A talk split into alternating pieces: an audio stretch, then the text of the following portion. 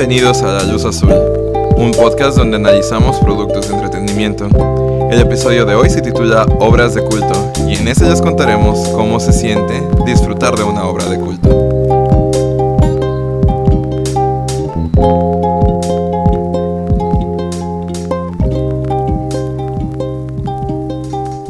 Este primer programa, como dijimos, vamos a hablar acerca de obras de culto o productos de culto. Aunque normalmente este, este término lo ocupa más como solo para películas, es decir, puede ser películas Sí. de culto. Pero es que, pero es que yo entiendo que ese término se puede utilizar para, para distintos medios en general. Sí, porque una obra de culto no, no puede ser, no es específicamente nada más una película. Ajá, exactamente. Entonces, como que se te viene a la mente cuando escuchas obra de culto. Una obra de culto. Yo, yo creo, o lo que a mí se me viene a la mente es, es esta, pues, obra en general que trasciende a través de las generaciones y que se crea como un- algo hasta de en cultura general y que es, pues, algo que toda la gente sabe o está enterada o tiene conocimiento de ello. O sea, como me- dijiste como, el- como la definición original de meme. Un meme es una obra de culto. Mm. Probablemente en algunos años se convierta en una obra de culto, un meme. O los memes. Mm, Es que es al revés, porque la primera, no, de las primeras veces en que la palabra meme se utilizó o se trató de definir, era como esto, de una idea, una idea en un formato audiovisual, que este, que es como extremadamente viral, que todo el mundo la conoce y que se puede asociar con, con este, con algo, con algún momento en particular. En- porque de hecho la palabra meme está, bueno, como la palabra meme, Meme. es como una conjugación de la palabra memory y gene. Oh. Y pues por eso está como, como junto. Pues es como, bueno, obras de culto, por ejemplo, bueno, para antes de continuar y eje- ejemplificar, para ti qué sería una obra de culto? Ok, pues un- una obra de, una obra de culto, este, como si ya nos vamos a la definición tal cual, es, es de hecho es muy similar a lo que dijiste. Es como una obra que debido a sus características de producción, a las características de su mensaje o a la polémica detrás de su comercialización, ha permeado dentro de la cultura y de la sociedad y es utilizada normalmente como un referente para poder mm, hablar en cuanto al distinto medio en el que se haya publicado. Así como siendo súper formales, es como... Sí. ¿Ya ves? Es que es lo mismo, es como un meme. Bueno, es lo que, es, es que sí, es- sí, de alguna manera sí. Es lo que te iba a decir, como por ejemplo podemos hablar de diferentes obras de culto, yo te podría decir que Bohemian Rhapsody, por ejemplo, Bohemian Rhapsody, la canción. la canción. Ajá, ok. Sí, no.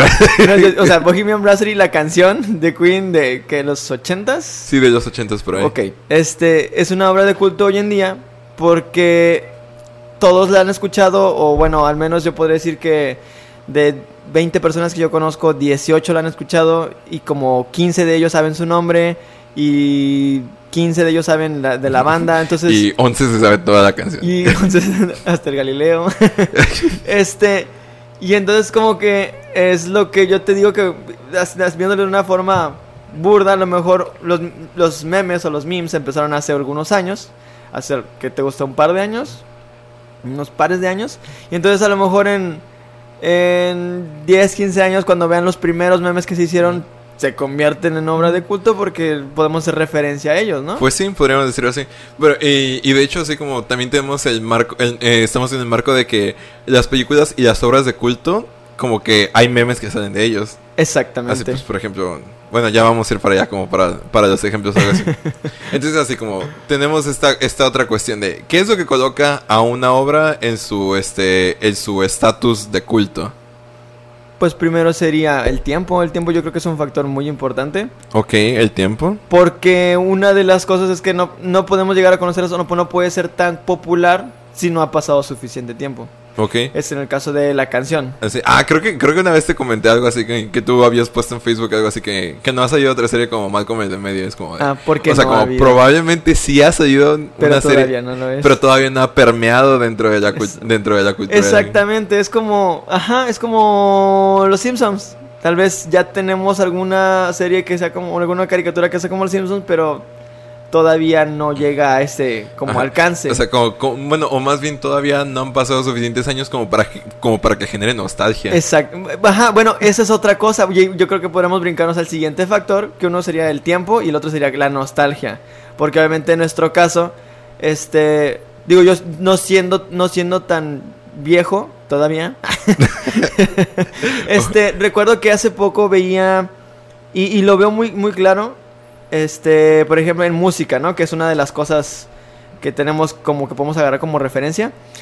Ah, veía hace poco un, un- algún episodio de alguna serie en YouTube y entonces ponían como a, a teens, a los jóvenes, a entre pues 12 y 18. Así como Teens React to... Exactamente, y los ponían, y los ponían, digo para no mencionarlo, pero bueno, es el, es el programa, es la sección de los Teens React en, en- en el canal de React. Y entonces los ponen como Teens React to 2000s Music, ¿no? Música de los 2000. Ah, es- Y entonces ponen una de las que ponen y que ellos dicen, uy, es un clásico, que yo me quedé así de, what? Este, la de All Star, de Smash Mouth. ¿Ves? ¿Por qué? ¿Y, y sabes por qué toda la gente, y, tú me- y en este momento tú me vas a decir por qué toda la gente la conoce? Pues por Shrek. Exactamente, ¿ves? Todos dijeron, esa canción, oye, mucho, y, y te puedo decir que como siete de ellos dijeron, no sé cómo se llama, pero sale en Shrek. Sí, somebody once Exactamente, entonces, y digo, y no tiene mucho tiempo, esa canción es de los 2000, ¿qué pasaron? Unos Vein- 15, 16 años tal vez. Y bueno, como 2000, ha de ser como 2001, 2002. Hace 10, 18 años. Exactamente, entonces como que 18 años fueron suficientes para que se convirtiera en un clásico, entonces se convirtiera en esto que nosotros podríamos llamar una obra de culto, ¿no? Ok. Y, y después de, bueno, y seguido de ello, pues sería decir como, pues la película de Shrek también es como en este punto ya se convirtió sí, en un clásico, ¿no? Así, y entonces como, habría, ah, valdría la pena como tener esta conversación de ver como cuando una película deja de ser, o es una película de culto y se convierte en un meme. O sea, Bueno, sí, sí, de- Porque también después de eso, porque tenemos, el- es lo que te iba- y también te iba a decir eso, como decías, que, que muchas obras de culto o muchas películas en general se hacen como referencias de ellos en los memes. El, ahorita el, el prim- el primero que se me vino a la cabeza fue el de Titanic, ¿no?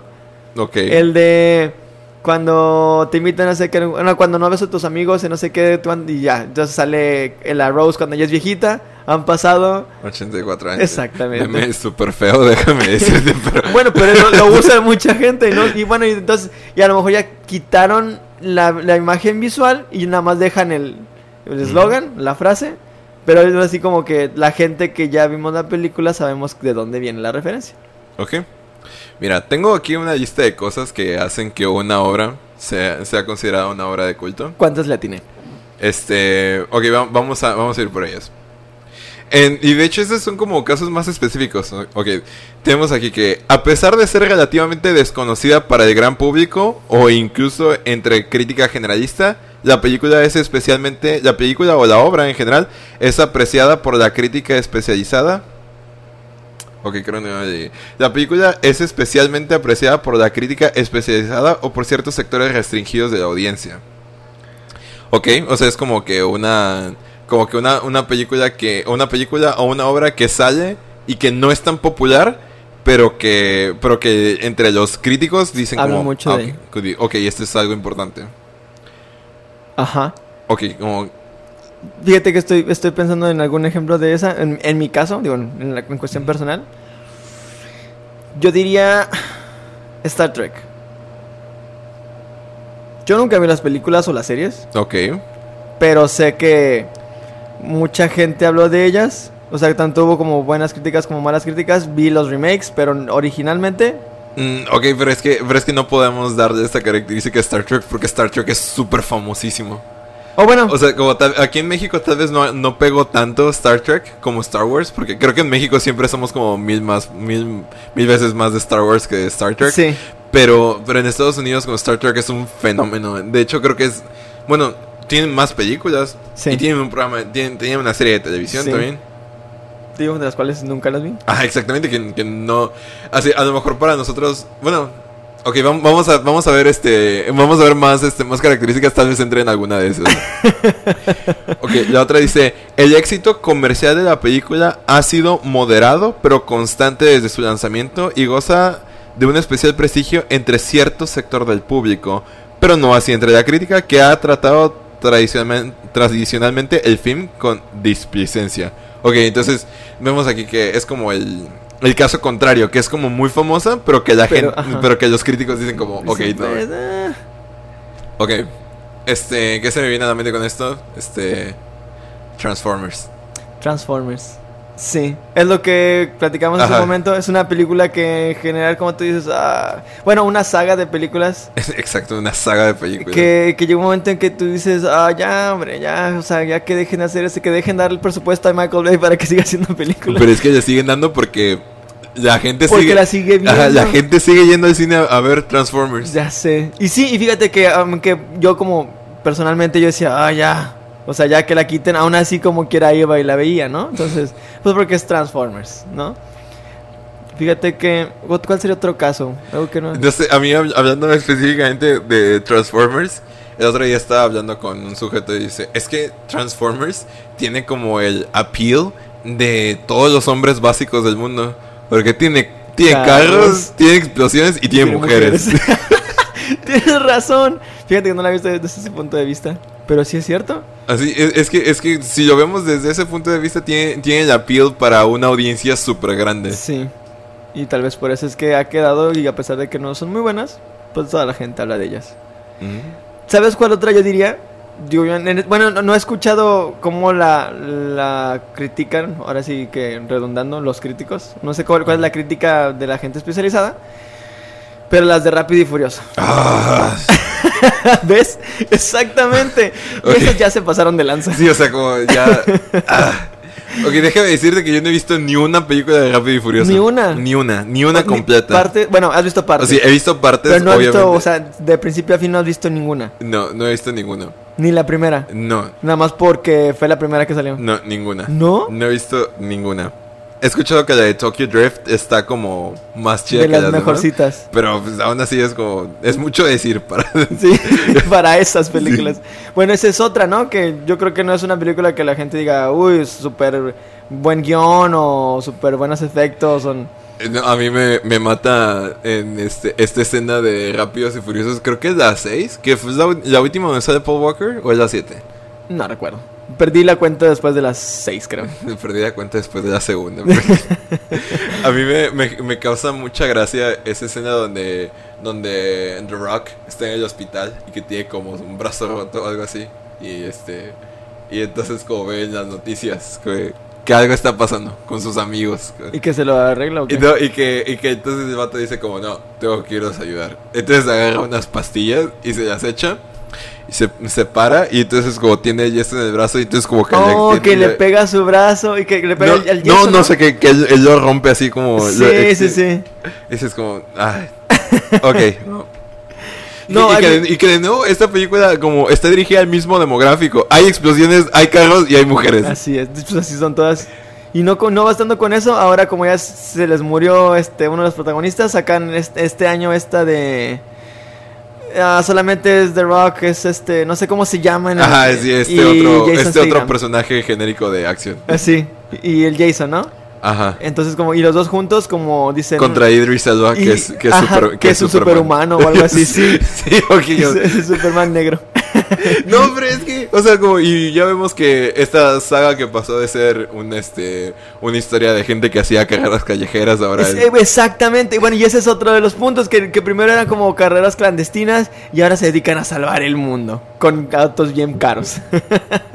y bueno, y que llegó un punto que dejaron de ser autos, ya empezaron con tanques, ya empezaron con submarinos, con hasta como en la, no sé en cuál, que mm, esta también vi, vi una escena en donde que el vato este, Toreto, sí es como el, el main guy. es- Este Vin Diesel. Ajá, Vin Diesel. Así que tiene un carro que tiene una herramienta para utilizar, este, generar un pulso electromagnético. Ah, Y- sí, también.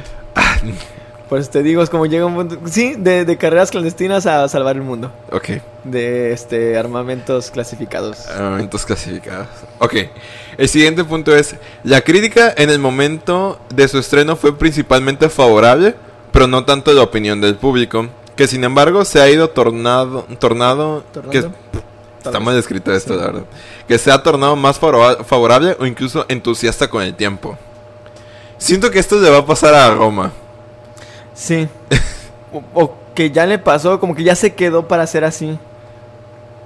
Sí, sí, siento que eso es algo que le va a pasar a Roma en general porque porque pues vemos como el demográfico más grande son las personas que van al cine a palomear y pues que eso no tiene nada de malo, o sea, el cine es un es un medio de entretenimiento y que vayas a ver una película que te entretenga, pues supongo que no tiene nada de malo. Supongo que no tiene nada de malo porque pues, para eso vas al cine.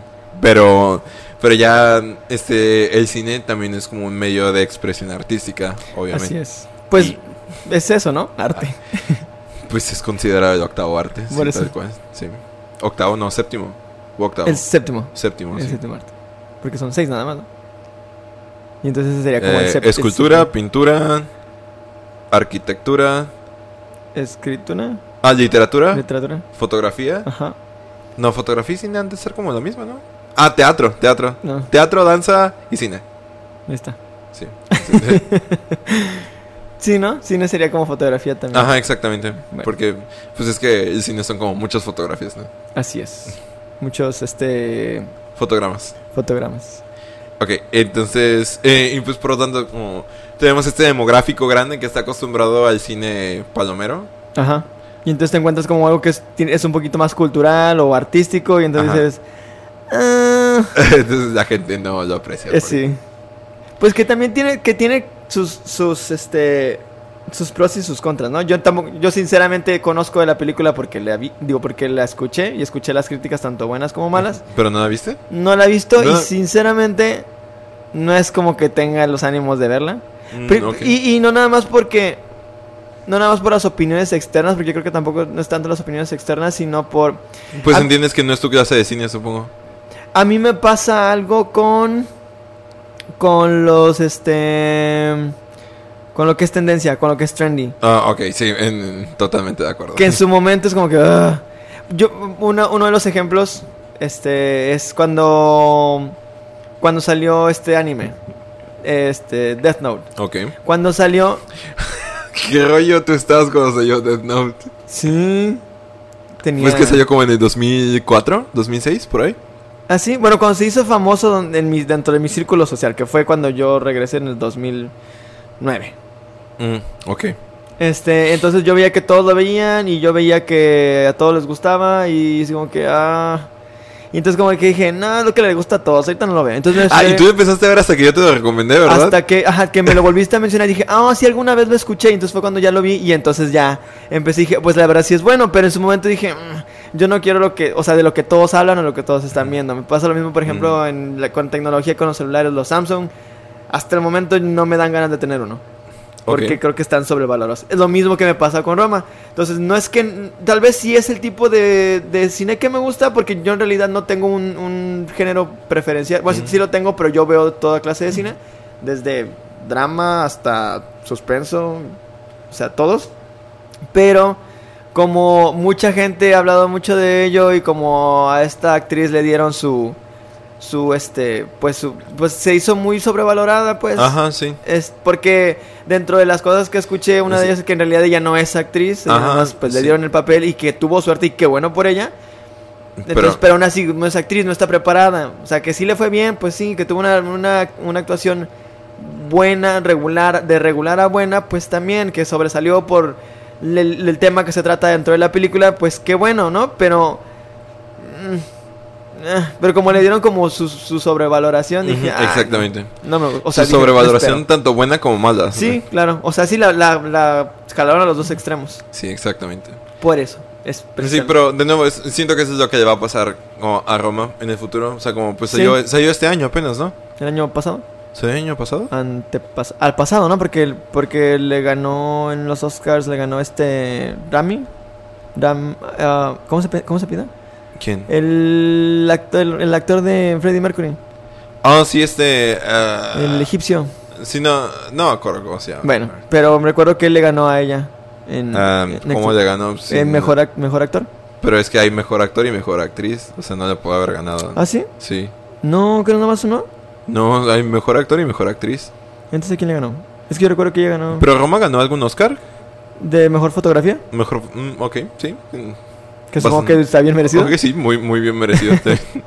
Sí. No, sí, fue 2000, No, no sé, 2018. Sí, parece que sí fue 2018. Bueno, el chiste es que sí tienes, es reciente, pero sí, yo creo que se va a quedar con ese estatus. Ajá, exactamente. Porque pues muchas personas o la amaron, O lo odiaron. la amaron o, o la odiaron. Y pero pues ahora es como parte del clásico cine. O va a ser. Va a dentro ser. de algunos años el Sí. clásico cine mexicano. Así Y, y es como lo que platicamos hace rato, este Alfonso Cuarón es un super director, o sea, la verdad sabe hacer muy buenos trabajos y yo creo que no nada más por las por ese hecho, sino también porque pues es Alfonso Cuarón, ¿no? Ujú. Entonces, dentro de algunos años también Alfonso Cuarón, bueno, ya lo es, pero para las siguientes generaciones va a ser como que de los mejores actores, ¿no? Como es Steven Spielberg mexicano. Y entonces dentro de algunos años como todos van a decir, no, pues las películas de Alfonso Cuarón pues son muy buenas y, y esa va a tener ese... Pues es que ya, o sea, como. Pues, Te digo, lo es, mejor... es que yo, es que yo no puedo pensar en una película de Alfonso Cuarón que no esté chida. Pues sí, yo también, pero no todos lo conocen como... Bueno, al menos yo creo que si tú le, si tú le preguntas a alguien en general, yo creo que a lo mejor de 10 personas, tal vez 4 te digan quién es y te mencionan alguna película de él. Chance. Vamos a tener que hacer esa encuesta por ahí. Sí, ver. por- y, y lo que, y lo que te digo como el ejemplo en el, en el caso de Steven Spielberg, pues yo creo que al menos todos han escuchado ese nombre alguna vez. Ujú, porque sí. Steven Spielberg, pues, es Steven Pues fue el Spielberg. que hizo este, pues E.T., ¿verdad? Ujú. Y aparte, ¿qué otra película es? Super 8, ha hecho series. No, Super 8 es de. ¿Es de Steven ¿Es Spielberg? de Steven Spielberg? ¿En serio? Sí, ¿En serio? sí, ¿No es de J.J. Abrams? no. Es de Steven Spielberg. Mi- Ay, no.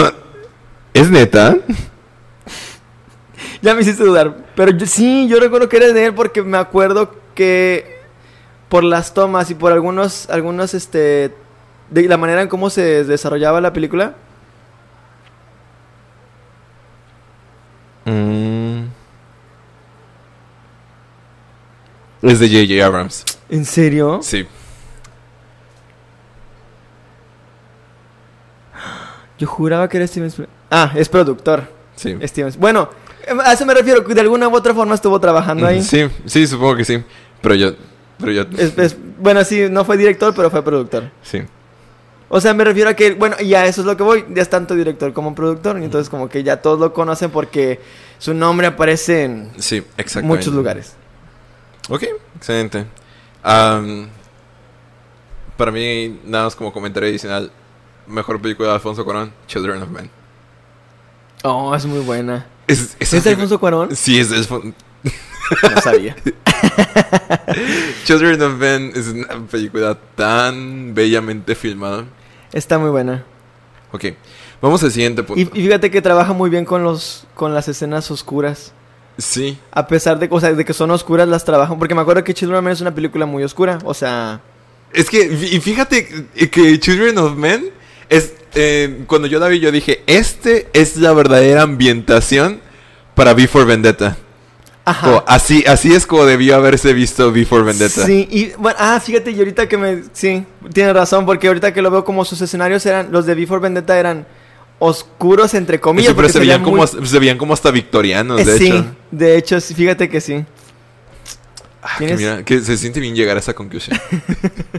De hecho, sí. ok, bueno, entonces, este, la verdad es que Children of Men ocuparía como todo un, todo un episodio para hablar, para hablar acerca de esa película. Sí, porque es un tema muy bueno. Y este. Y yo creo que hay muchas cosas que se pueden retomar de ahí. Sí, ok, Children of Men, episodio futuro, en algún momento. ok, entonces el que sigue. Tuvo poca popularidad o aceptación en su lanzamiento, pero ha experimentado un aumento de popularidad gradual hasta alcanzar el reconocimiento universal de la crítica, el público o ambos. ¿Qué se te ocurre? Donnie Darko. Donnie Darko. Sí. Sí, porque Donnie Darko cuando salió, fue- salió como el... Como el... Al día siguiente del 9-11. como- Oh, ¿en serio? Sí. No sabía. Y es como que... cuan- como salió, bien poquito después, como al día siguiente, al día siguiente del 9-11, este, pues ya la gente como que dijo... eh, un avión estrellándose. mm, como que no quiero Tal ver". vez no la quiero ver. Sí, tal, vez, tal vez es muy pronto. Ajá, exactamente. y pues no diría que para ese entonces no había películas así de sombrías o de o de experimentales, Ajá. porque pues para ese entonces ya había salido Breaking for a Dream. O sea, son como más o menos de la misma época. Sí. Y ahora que lo pienso tienen como el como un El mismo corte. sí como el mismo corte exactamente. Tienen, sí.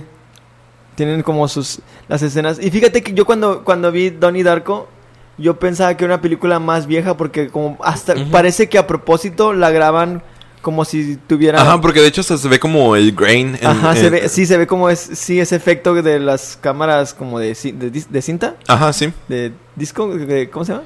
Pues de películas. Pues de cassette. Ajá. Ajá, se ve así todo. No, o sea, no se ve la super definición Ajá, exactamente. para el año en el que Aunque fue ya era como 2001. Dos... No, eso fue después, ¿no? O sea, todavía más. No, fue. Pues salió. en- Si fue en el 911. No, cierto. A ver, Donnie Darko. ¿2001? Sí. 2001. Digo que para... Sí, porque yo me acuerdo que, ya por ejemplo, ya había salido Matrix y Matrix era una película exactamente, ya. muy buena, ¿no? Y ya y la calidad de video ya era mucho mejor. Y luego sale esta en 2001 y, y es como que... No, yo pensé que era más vieja como del noventa y tantos. No, así. es que. Pero es que de hecho la historia sí está ubicada como en los 80s, 90s. Ah, sí. Entonces yo creo que fue como intencional el hacerla así. Para que se viera todo... Sí, porque de hecho estaba como tan, tan, entre, entre comillas, tan ambientada en los ochentas que había un, este, había una escena donde su mamá está leyendo, este, un libro de Stephen King. Creo que está leyendo It. ¿En serio? Sí. Cuando, está, cuando se va a dormir. Cuando, cuando llega, así, porque si ves que se despierta en este, como en el campo. Ajá. Y que está como su bicicleta y está como de, qué rollo. Y entonces nada más como regresa, regresa a su casa Ajá. y su mamá está leyendo un libro de Stephen King, Oh, mira. que es It. Supongo que le pusiste atención porque tú lees libros de Stephen King. Pues es que lo vi ahí, es que lo vi ahí, o sea, y era como de, ah, Es it, mira, es it, es eso. Aunque se me hace muy extraño que una mamá esté leyendo como un libro como ese. sí. Pues tal vez era como... Como sin afán de establecer roles de género, nada por estilo, pero, pero, pero, pero es que neta sí es como de... mm, no sé, no... No buen, lo ubico. buen, este, buena referencia. Yo no puse tantos detalles. Ay, es que, es que yo sí la vi, yo sí la he visto como tres veces. Yo, pues yo lo he visto más, pero te digo que nunca he visto esa parte de la película donde Ups. hacen. Te digo tal vez porque tú como de reojo lo, lograste localizar. Y dices, ah, eso no es libro de Stephen King. Sí. Ok. El siguiente punto es, este... Un, es un clásico de culto. Una película de culto es un clásico de culto. Es un clásico. queriendo indicarse aquellas producciones cinematográficas que alguna vez fueron éxitos rotundos de crítica o, pu- o público y que ahora, a pesar de ser mucho menos conocidas y haber salido de los círculos comerciales, siguen siendo objeto de admiración. O sea, como... Como remakes. No, no, no, o sea, como películas que en su momento fueron como...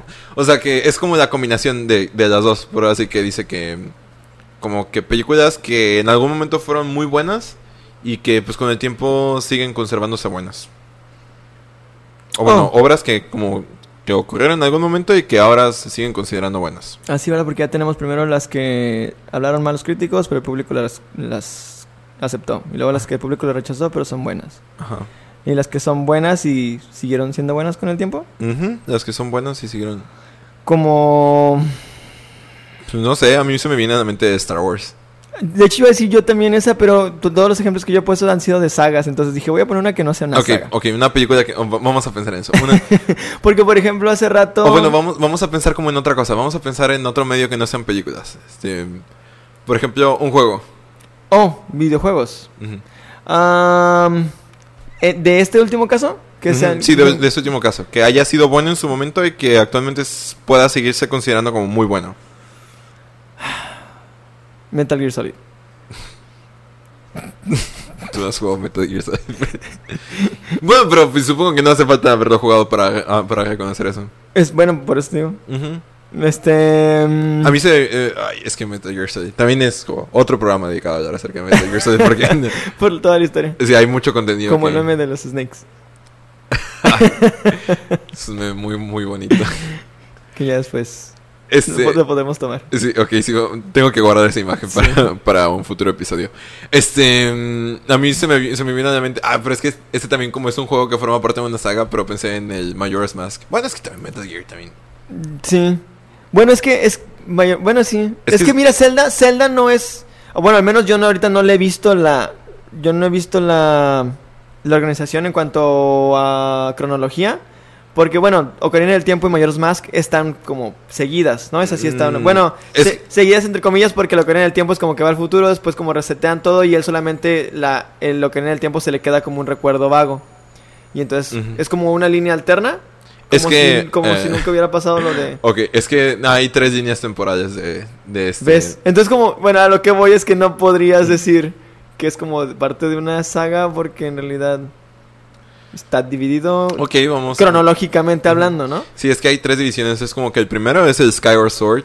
Y luego creo que justo después del Skyward Sword es este el. am, el Ocarina of Time, me parece. Me parece. Yo no, no me acuerdo muy bien. Pero sé que en Ocarina of Time creo que es donde se, donde se realiza esta división. Creo. Chale, ya no me acuerdo. Ya me siento mal por no acordarme. Porque, yo- un, un videojuego. Este. mm, Puedo pensar. Tal vez como en. ¿En Mega Man? No, no, porque Mega Man no, no, no mantuvo los mismos estándares de Mm, calidad después. Yo, yo iba a decir Sonic, Ah, no. pero también Sonic fue... Ok, Sonic de alguna manera bien puede ser como un, un juego de culto. Tal vez como el primer, el primer Sonic. El este. Sonic the Hedgehog. Es como el primero. Bien puede ser considerado. No recuerdo jugado. Bueno, creo que fue para qué? ¿SNES? No, fue para Sega Genesis. Oh, sí es cierto. Porque él era como el Mario Bros. del Sega, ¿no? Ajá, exactamente. O sea, Sí, como sí. tan, tan así de que, que este, el Genesis, como se vendía con el eslogan de Genesis does what Nintendo don't. Que era, Así- así- que así- era este Sonic. Sí, era como, eran muy agresivas todas esas campañas publicitarias. Oh, mira. Este, pues igual Sonic, ¿no? Podría llegar Vamos, a vamos ser. a, vamos a pensar en Sonic. Pero es que Sonic ya no, como ya no, me- ok, dijimos, como vamos a concentrarnos, Sonic the Hedgehog, el, pri- el primer juego de Sonic. Tal vez ese podría ser. Sí, ahí po- podemos dejarlo así. Ya, ya sacamos un ejemplo que no tiene saga. Ajá, exactamente. ok. Entonces, pues bueno, vamos a hablar, este, estuvimos dando como muchos ejemplos como de películas de culto y todo lo demás. Pero así, bueno, de películas y de algunos otros medios de culto y todo lo demás. Así que lo que queremos, lo que quiero que hagamos ahora es que hablemos un poco de experiencias que tuvimos al ver películas o cosas de, de culto. Hmm. Interesante. Bueno, una vez más, sería que tocar películas que fueron películas individuales. O podríamos hablar de una serie de películas. Mm, Vamos a hablar acerca de como de cualquier cosa, como de, de decir que vas a ver una película que tal vez tú sabes que es una película de culto y o que y, y que la ves como y cu- cuentas como cómo te fue viendo esa película o algo así o Fíjate que no sé si la mencionamos. No, bueno, no la mencionamos, pero no sé en cuál de todos los puntos que tocamos entraría la naranja mecánica. Uh, ok. Creo que entraría, eh, en- entraría en el sentido de que fue apreciada por la crítica, pero, Pero no el público. Ajá, pero no el público. Pero con el paso del tiempo la gente la ha ido conociendo. Porque en realidad no es una película que tú digas que la gente habla mucho de ella. Ajá, exactamente. Este, pero todos hemos oído del título y, y algunos sabemos más o menos de qué trata, ¿no? Los que, o sea, los que no la han visto o los que no han leído el Sí, libro. el libro lo tengo guardado por ahí. Sí, bueno, uno- los que no han leído el libro, los que no han visto la película, por lo menos saben que hay una película que se llama Naranja Mecánica, que es una película o que es una obra de culto, ¿no? Sí, el señor Stanley Kubrick. Es- exactamente. El, el señor, Kubrick. voy a hacer una película y esta película va a ser de culto, lo quieran o no. Pues es, es que sí tiene varias, o sea, como Sí, lo tiene, que te iba a decir, tiene, Kubrick. este, mm, tiene pues la naranja mecánica, tiene The Shining también, También. tiene este Space Odyssey to- 2001. Oh, también. Ah, bueno, sí. Eh, lo que te iba a decir de la de The Shining. Que es que la película que. La, la adaptación que menos le gustó, que odió Stephen King. Ay, es que es que esa es la cosa que Stephen King no entiende que sus libros no se pueden adaptar. Ya sé, totalmente. O como él quiera. Ah, o como él quiere, porque él, ya lo ha hecho, así como dijo, ah, bueno, no, me- eh, porque de hecho él no, pues tal cual, él no le gustó lo que hicieron con, con este, con The Shining, dijo, no, esto no es lo que yo quería, así que yo voy a hacer mi propia miniserie de lo que yo sabía que iba a pasar, de cómo yo iba a quedar, y quedó bien chafa. Porque Stephen King no sabe hacer cine. Se escribe muy bien, pero no así. no, no sabe hacer cine. Bueno, por ejemplo, bueno, La Naranja Mecánica, regresando al tema, ¿no? La Naranja Mecánica es una película que yo vi, yo creo que a una edad muy corta para haber visto esa película. Sí, de- Tenía que 16 años. ok. Y este. Y, y aparte de que yo no estaba expuesto a muchos de esos temas, Ajá. Digo, para empezar, este Alexander del Arch era una persona acidosa y entonces se acostaba con quien podía a diestra y siniestra. Entonces, como que en ese punto de mi vida yo no estaba como muy Bueno, primero eso y luego O que... sea, como tal vez a los chavos de hoy en día como se les Sí, hace medio, mejor medio sí. más común, Ajá. pero... O el vandalismo, pero el vandalismo como Ajá. vandalismo real, no vandalismo de andar pintando las paredes. ¿no? vandalismo tipo de golpear gente en la calle. Sí, como hooligans y todo ese rollo, ¿no? De estar, sí, y pelearse por territorios, o sea, vandalismo chido, ¿no? Van a chido, Ah, entre sí. comillas. Bueno, es que yo no he visto la película, de hecho. Pero, pero ya leí el libro. Oh, Pues Sí, y este, y la escena, eh, esa escena donde, donde él junto con sus, con sus amigos, como... con sus, ¿cómo les dice? Ah, no recuerdo. Entonces, es que utiliza palabras bien extrañas. Sí. Ay, No recuerdo. sí, no, me acuerdo, no me acuerdo qué palabra. es que como yo, no sé si tú lo leíste en español o en inglés, pero... No, lo, lo leí en español, pero también este tienen como sus palabras así, Sí. medio, medio extrañas. Y entonces, este, como, sí me acuerdo que era una escena como bien gráfica en donde él junto con su grupo de amigos como va a pelear contra otros vatos Sí. y, y que así como, oh, mm, ¿sí sabe que uno tiene cadenas o algo así? Sí. Ah, ok, bueno. Y que se empiezan a golpear así. Sí. De hecho, bueno, en la película creo que es de las primeras escenas que hay. Y este, y a mí me pareció como. eh, Yo, yo vi la película y me pareció una película muy explícita. Porque recuerdo que en esa escena. Este. Si no me recuerdo porque nada más la vi hace como que más de 10 años, hace Ujú. 13 años. Y este, él va y como sup- supongo que ya tenían su pique y entonces llegan a buscarlos. Y este, y mientras estos otros vatos están entre todos violando a una chava. Ah, sí, sí, sí, sí. Y entonces llegan ellos y dicen, eh, ¿qué onda? Nos- nos- nosotros contra ustedes, todo. ah, sobres. Y, y- y esta chava se va pues ya así toda llorando y toda violada y se va corriendo desnuda. Y con que no manches, o sea, como yo nunca me imaginaría que sucediera algo así. Y luego verlo en cine, o sea, verlo en, en la pantalla, dije, ah. Entonces como son escenas así como que muy impactantes para mí a esa edad. Yo creo que si las viera ahorita a lo mejor ya no tanto. Una porque ya la vi y dos porque pues, ya soy adulto. Sí, ya, Digo, no me ha pasado nada de eso. ya- pero- la, so- la sociedad me ha ensuciado. Sí, sí, sí, porque ya estamos expuestos a muchas de esas Ah, cosas, ¿no? Sí, o de hecho, este, esa escena también la, la vi como por separado también. Este, de que todos estos vatos se meten como a una casa y que se meten a Ah, robar y bueno, y- que es de, las, de hecho creo que es como parte de la historia principal porque ya ves que, no sé en el libro, pero en la película, él, este, esta persona se meten a robar con esta pareja y a ella la violan y ella como al final muere porque se queda toda traumada o se Ajá, sí. suicida, una Sí, cosa sí. así. Y entonces él también se queda como que medio traumado, bueno, medio se queda traumado, entonces en algún punto lo encuentra, encuentra a Alexander porque después de que ya está rehabilitado, entre Ajá. comillas. Y... Ah, sí, después de que lo ponen como... Sí, y le pone como que supo- la música que él no puede aguantar, y entonces él, él intenta, Alexander después de eso intenta suicidarse, que es cuando como lo llevan al hospital y se da cuenta que se curó, se curó entre comillas, se volvió a ser él mismo. Sí, como la sociedad te... Así la sociedad ha encontrado una cura para ti. Anthony Burgess, el que escribió el libro, pues que también, eh, tal cual, es un referente de una obra de culto. Claro. Pues sí, pues sí, la película lo es, el libro también. lo Ajá, es. exactamente. Él, él afirmaba que como que su obra era una metáfora a la adolescencia, al proceso de maduración. Así en el que, pues es que no vamos a decir que todos los adolescentes son vándalos, nada por el estilo, pero es como que ese caos que está dentro de cada adolescente, así como todo ese desorden hormonal y biológico, como que lo manifiesta así como Sí, en, en en diferentes viol- cosas. violencia. Sí, sí, sí. Pues suena una buena referencia. Digo, sí, como tú dices, tal vez no somos, en ese extremo, sí. pero a lo mejor parcialmente presentamos ciertas conductas. Dato curioso, a Anthony Burgess tampoco le gustó la adaptación que Stanley Kubrick le, ¿En le hizo. serio? Tampoco le A mí me parece, bueno, me parece una película muy buena, o sea, una obra de culto muy buena, y te digo que me dejó con esa experiencia así como, con muchas cosas que mucho tiempo anduvieron en mi cabeza, es como que, oh, todo esto en realidad pasa, y sí, y sí Exactamente pasará así en realidad. eh, eh, eso de, de, ¿de verdad esto pasa? sí, ¿O de verdad la gente... es capaz de hacer ese tipo de cosas. Así es. Ok, este... Es que quería hacer un experimento, que de hecho lo hice mientras, está, mientras estaba escribiendo los show notes y todo lo demás. Así, si buscas películas de culto en Google, te sale te salen este tres películas. En así como dice películas y vienen así como tres este tres este posters de películas. Ok. Te sale Donnie Ah. Darko, The Rocky Horror Show y, American, Psycho. Así te, te salen esas tres. Obviamente hay muchísimas más, ¿verdad? Pero pues por eso así como... De esas tres, solo no había visto The Rocky Horror Show. Ya había visto. sí, ya eso te iba a decir. Porque es como de los 70s o u 80s, alguna cosa como esa. ¿Y qué ese no es un musical? ¿O no hicieron un musical de esa? Mm, supongo que sí. Bueno, pero algo que yo, rec- yo recuerdo mucho de y que como que sí me, sí me marcó mucho fue la primera vez que es un vi musical. la- fue la primera vez que vi Donnie Darko.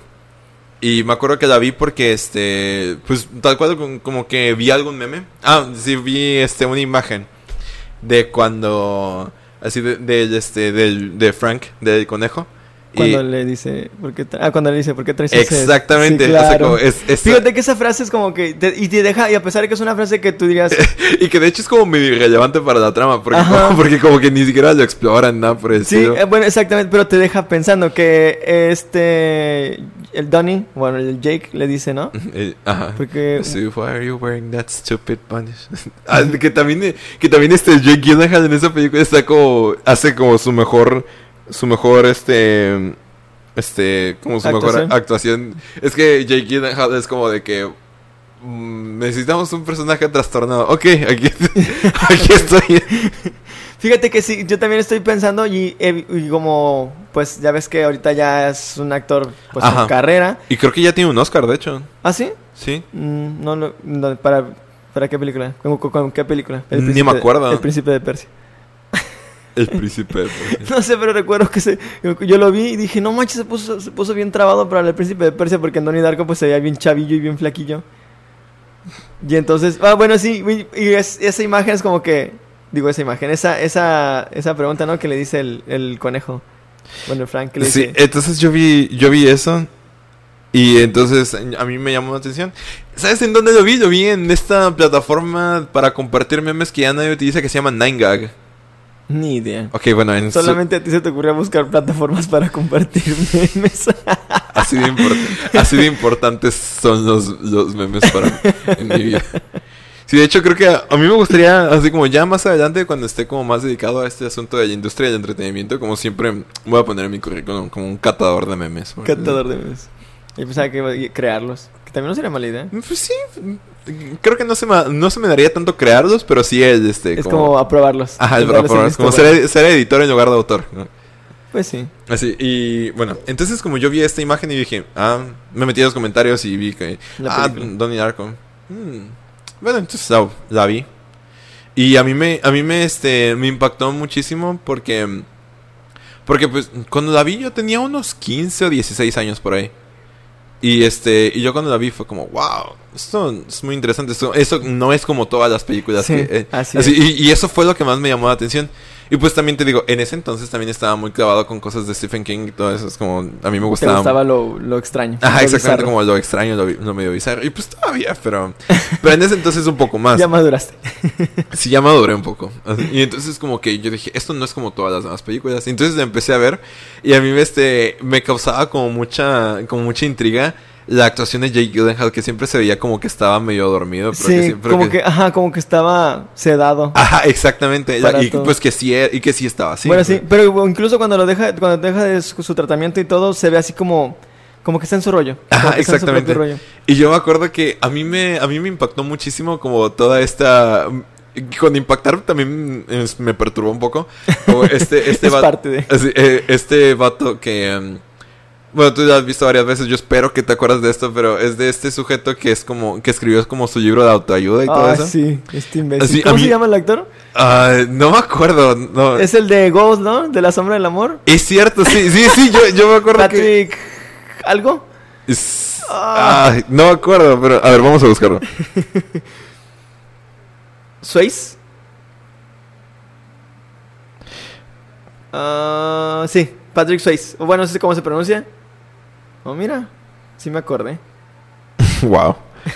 Sí, y, y, es- y eso me llamó, me llamó mucho la atención. Es que de hecho en esa película eh, salen como varios actores medio famosos. Sí, sale esta Drew Barrymore también, por ejemplo. Ajá, Que ella no había hecho... Bueno, que yo no la había visto por películas de ese tipo. Bueno... ah, Hay una, hay una, hay una película, no me acuerdo cómo se llama en inglés, pero en, en español se llama Casi Famosos. Que ella es como la groupie de, de, de un grupo, de una banda. pues. No la he visto. Está, está muy, muy chida esa película.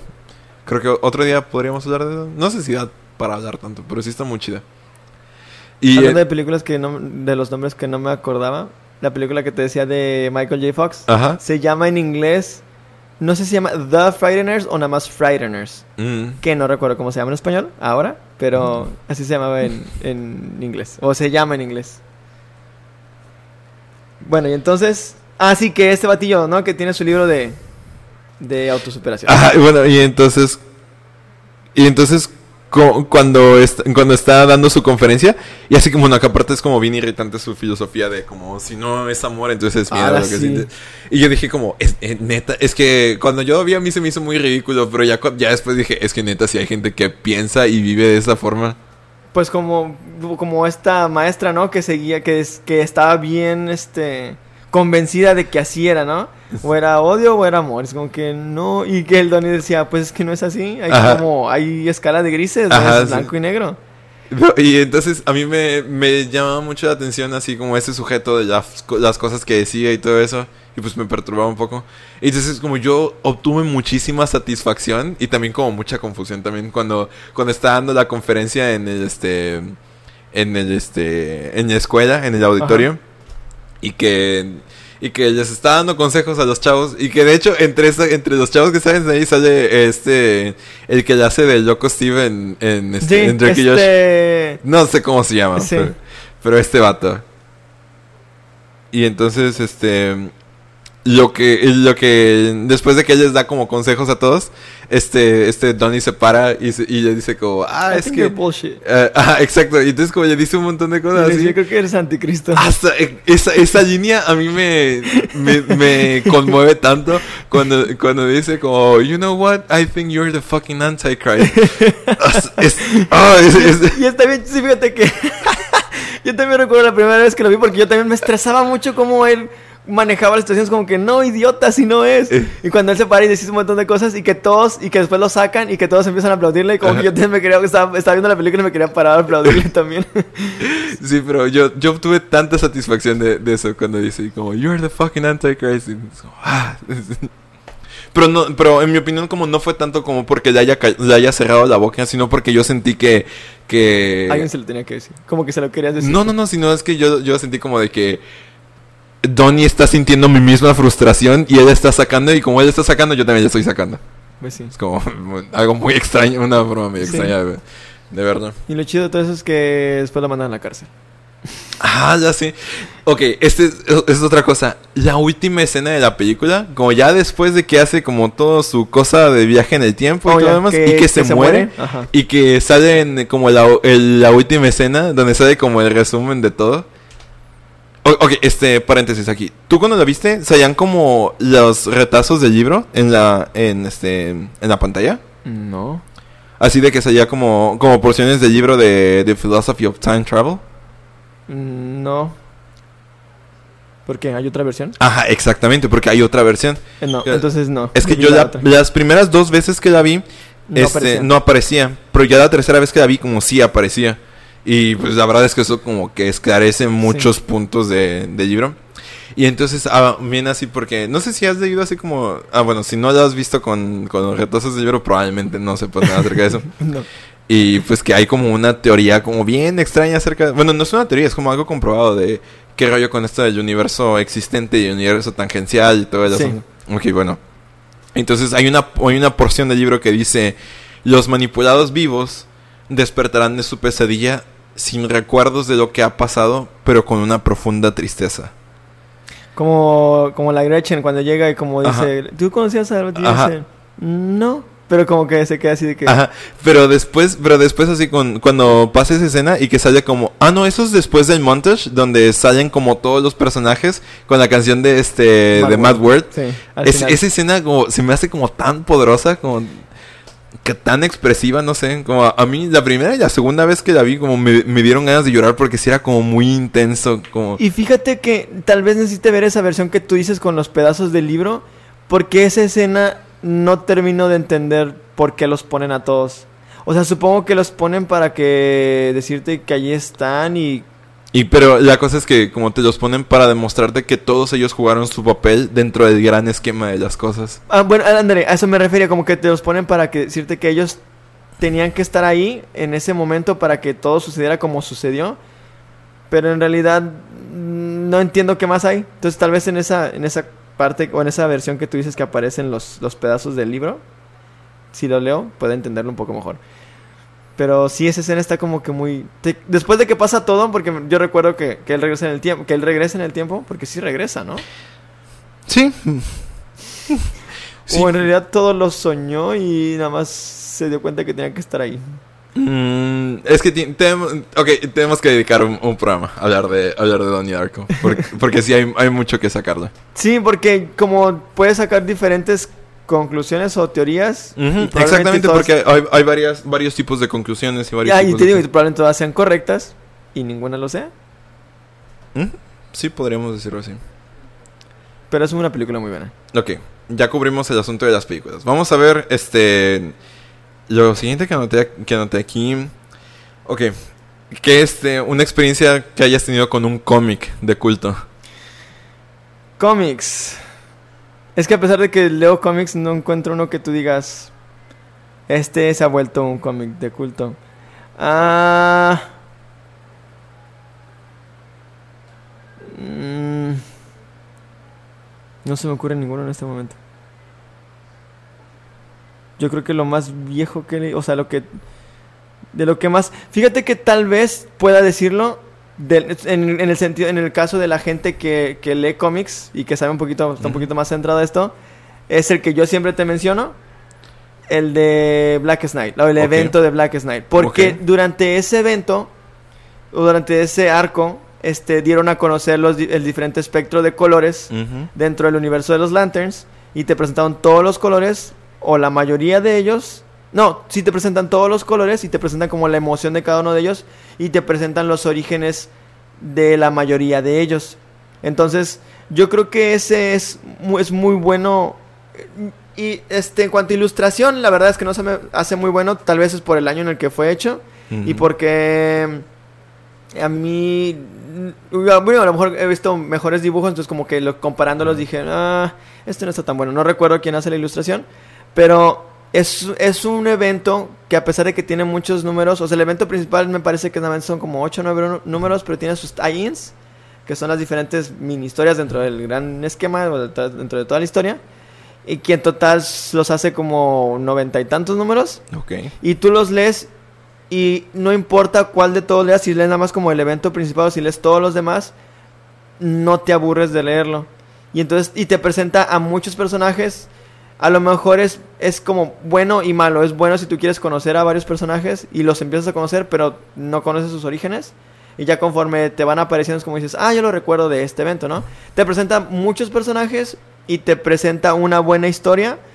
Y en mi caso, que yo soy fan de, de Linterna Verde, te presenta todo este espectro de colores y cómo es que funciona, ¿no? En base a qué emociones funcionan. Tú dices, ah, pues está muy chido que no nada más sea uno, porque digo, también sería ilógico que nada más hubiera un anillo o un color y con un- una emoción específica. Y con emoción demás. específica de la fuerza de voluntad. Sí, ah, bueno, y que hasta, hasta eso se escucha, como lo dices tú, se escucha absurdo. Es que sea- Pero después te das cuenta ya que- es como lo mismo del Donnie Darko, es como de, no existe ninguna emoción, todo es fuerza de voluntad. Ándale, así es, como que sí, se escucha un poquito absurdo si lo ves desde ese punto de vista. Pero entonces ya te dicen, no, pues hay más emociones y cada una de ellas como que la puedes canalizar y la puedes reflejar y digo, ah, pues está bien, ¿no? Entonces me parece, yo creo, yo quiero pensar que en este punto ya se convirtió en como Mm. en un cómic de culto. Ok. Porque te digo, este, a partir de ahí, este, más adelante, durante el nuevo 52, dentro del- de la cronología del, de DC, te presentan a estos personajes que te habían presentado en Black Knight. Y obviamente si no los. Si no, los, si no leíste este evento, se te haga un poquito complicado entender que hay muchos colores. O, en- bueno, en este caso, ¿no? En el, en el caso de, de los linternas, que es, que es, el, que es la- el evento principal. Ok. Ok, pues yo la verdad es que, pues sí, soy como muy asiduo a leer como cómics de culto. Así que, Sí, de hecho dije, de hecho antes de que antes de pasarte la palabra dije, no, tengo que sacar uno, tiene que haber uno. Entonces dije, porque tú eres el que puede decir de cómics. sí, o sea, como todos los he todos los he leído, como el este, Watchmen, Before Vendetta, Así es. como... El que acabas de leer, Ah. este, el de el de los sueños, Ah, el de Sandman, awesome. Sandman. Ah, San- San- ¿Ves? ok, sí. Eh, es- este es como. Siento que es- este episodio es como un Batman v Superman, como tipo de. Luego vamos a tener. Ah, sí. Y Sí, luego lo- porque lo es que net- neta necesitamos muchísimo tiempo para hablar acerca de Sandman. O sea, Exacto, porque como tú dices, no mencionan diferentes aspectos, te, te tratan diferentes temas. como- ajá. No sé, te tratan religión, te tratan, no, así como hablan acerca de religión, hablan acerca de mitología también. De historia creo que también. religión, mitología, historia, filosofía, este, ciencia ficción, como Está, siento que es muy completo. Como alguien como tú. teología incluso, de hecho.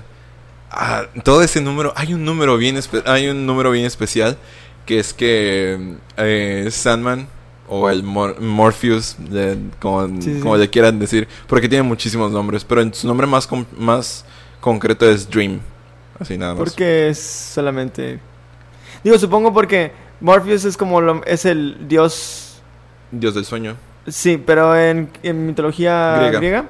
Y Sandman es como, pues, como lo conocen. Es que de hecho casi nunca lo- no- casi nunca le llaman Sandman. Bueno, yo por ejemplo, por disculpa, disculpa el, el este la referencia, pero por la película animada esta de Rise of the Guardians, Oh, ok. del origen de los guardianes y que ya ves que a él le llaman Sandman porque es simplemente el- la persona que duerme a la gente. Ajá, ¿no? sí, Como sí. iba a decir la versión americanizada sería Sandman. Podríamos pensarlo de esa manera. Así, pero le dicen... Pero es que como su nombre tal cual es Dream. Dream, ajá. Digo, porque, así porque es como su, su la, la, Su en- labor. la entidad exactamente Ajá. porque aparte de Dream está Desire está Dread está como varias y todas empiezan con D por algún motivo Hmm. El que- ah, ah, porque hay uno que se llama Destiny y, y pues son, son como distintas fuerzas de, del universo y Sí. cosas así entonces en este ah, hay un hay un número en el que se trata de que Dream en algún momento se enamoró de una mujer que y esta mujer pertenecía a una tribu africana de quién sabe dónde. Mm. Entonces él adquirió una forma humana y todo lo demás. Es, no es algo raro que él haga como lo hace, lo ha hecho muchas veces. Sí, sí, sí. Entonces él adquiere esta forma humana y se enamora de esta mujer. Y esta mujer también se enamora de él. Pero este cuando él le propone como, oye, pues, si quieres vámonos al, al Dreaming, vamos a estar juntos Sí, sí. los dos por siempre. Y entonces ella le dice que no. Y entonces como el Dream dice, ah, pues va. Hay que reconocer que el Dream no es bueno ni malo, solo es como un- una... Pues una entidad. Ah, es una entidad poderosa y todo lo demás. Y entonces dice como, ah, pues va. Y ya manda al infierno. Entonces como, de- como ya deja en el infierno como miles de años y todo. Entonces nada más, este, de repente, el Dream... Ah, sí, bueno, porque al inicio de, al inicio de la historia, este, unos, este, ocultistas lo capturan a él. Entonces, lo Entonces, tienen encerrado por mucho tiempo. ajá, lo ¿no? tienen encerrado como por 300 años o algo así. Entonces estos ocultistas lo, lo agarran y lo mantienen encerrado por mucho tiempo. Y entonces como ya él se escapa, y entonces cuando él se escapa, él como empieza a buscar su, su propósito al, al mismo tiempo que trata como de poner todas las cosas en orden. Y entonces, este, entre todas estas cosas, este, él como recuerda como el cabo suelto de que, ah, esta morra la manda al infierno. Mm, pues, ¿Qué será? Sí, como, ¿qué será de ella? Bueno, entonces como él, este... Él... Ah, porque- pero antes de eso, ay, te digo, es como que hay un montón de cosas. El caso es que él como recuperando sus cosas, este, porque él, como él, él tenía como distintos objetos o algo así, entonces como él buscando estos objetos va al infierno y entonces él hace quedar mal a Lucifer con una cosa. Y entonces ya cuando sale, cuando sale del infierno otra vez, él dice como, eh, Lucifer dice como, mira, tú ya no eres bienvenido aquí, así que la próxima vez que vengas te vas a quedar aquí por siempre. Entonces, cuando se acuerda de la chava y regresa. Ajá, entonces cuando ya tiem- tiempo después se acuerda de la chava y dice, chin, tengo que regresar por ella. Entonces como él prepara todas sus cosas, tipo de que voy a ir al infierno. Pues, y por si no y, vengo, ajá, y, por si no y- bien puede ser que no vaya a regresar nunca, pero pues eh, es algo que necesito hacer. Y entonces baja al infierno y encuentra que no hay nadie. Como ya el infierno está vacío. Y entonces como ya todos los demonios y todas las almas condenadas no están ahí. Y entonces se encuentra con Lucifer. Y Lucifer le dice como, sí, yo sabía que ibas a venir y que ibas a venir por esta, por esta chava. Pero pues, ¿qué crees? O sea, como yo ya me cansé de ser el guardián del infierno. Así que dejé, los dejé ir a todos. O ya, ¿Y este- a dónde los deja ir? ¿Y, no- y no lo dicen? ¿O no lo, aca- no lo acabaste de leer? No, es que sí, sí, es que es como que es una región en el tiempo-espacio o algo así. ¿O nada más están por ahí? Ajá, entonces como los dejé ir a todos. Y de hecho ahorita estoy como terminando de cerrar todo. Entonces como él termina de cerrar, el Lucifer termina de cerrar todas las cosas. Y mientras le explica a él cómo fue que él llegó a ser el diablo. Y cómo él llegó a ser el, el, el líder de todas las almas condenadas y todo eso. Oh, Y así como le cuenta toda esa historia. Y entonces así como, de hecho, él le dice como, pues sí, es que como yo me rebelé ante el plan de Dios, pero creo que en el plan de Dios estaba que yo me iba a revelar. Es lo que te iba a decir. Porque también sería otra cosa importante. No, sí, o no, interesante de, habla- de Sí, hablar. Sí, es que él- ella dice eso como, pero pues chance como él tenía pensado que yo me fuera a revelar. Así que, pues bueno, así. Ya ya había preparado todo. Ajá. Y entonces como ya ya antes de irse, como, mira, pues, ¿sabes qué? Como eres el primero en llegar y como te estimo y todo lo demás, te doy a ti la llave del infierno. Y pues yo ya me voy.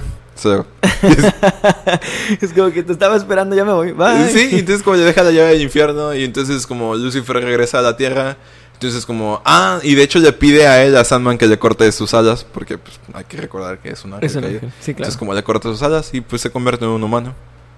Oh. Y entonces ahora dices como, y, y el Sandman, como, ¿y qué va a hacer él con la llave del infierno vacío? Pues es que ahora van a llegar todas las entidades mitológicas a tratar de poseer el infierno. Porque ya saben que ya está vacío. Ajá, porque saben que está vacío y porque saben que él tiene la llave. Oh. Cuando yo leí eso, como yo me quedé como, ¿a quién, como neta, ¿a quién se le ocurrió esto? Sí, ya Es- es muy interesante. Sí, porque es interesante como escucharlo, pero lo más interesante pensar a quién se le O ocurrió. sea, como yo decidí, neta, ¿a quién se le ocurrió eso? Y entonces, a mí me sorprendió mucho porque yo, este, antes de leer Sandman, había leído, este, otra, otra novela. O, Bueno, había empezado a leer, esa es la cosa, empecé a leer un- otro libro de Neil Gaiman, Oh, me dijiste, ¿no? ajá, La que de- se llama The Ocean at the End of the Street o The Ocean at the End of the Road, alguna cosa así. Ujú. Y no me gustó. O sea, como para nada, no me gustó. Y entonces, ¿cómo fue que llegaste a este y dijiste, bueno, este sí lo leo? Porque escuché que era un cómic de culto y dije, pues bueno, lo voy a leer. ¿Ves? A eso me refiero. Ajá, o sea, como uno, uno llega a ese, tipo, a ese tipo de medios Así por eso. es. Pues fue una experiencia, una experiencia muy, muy grata.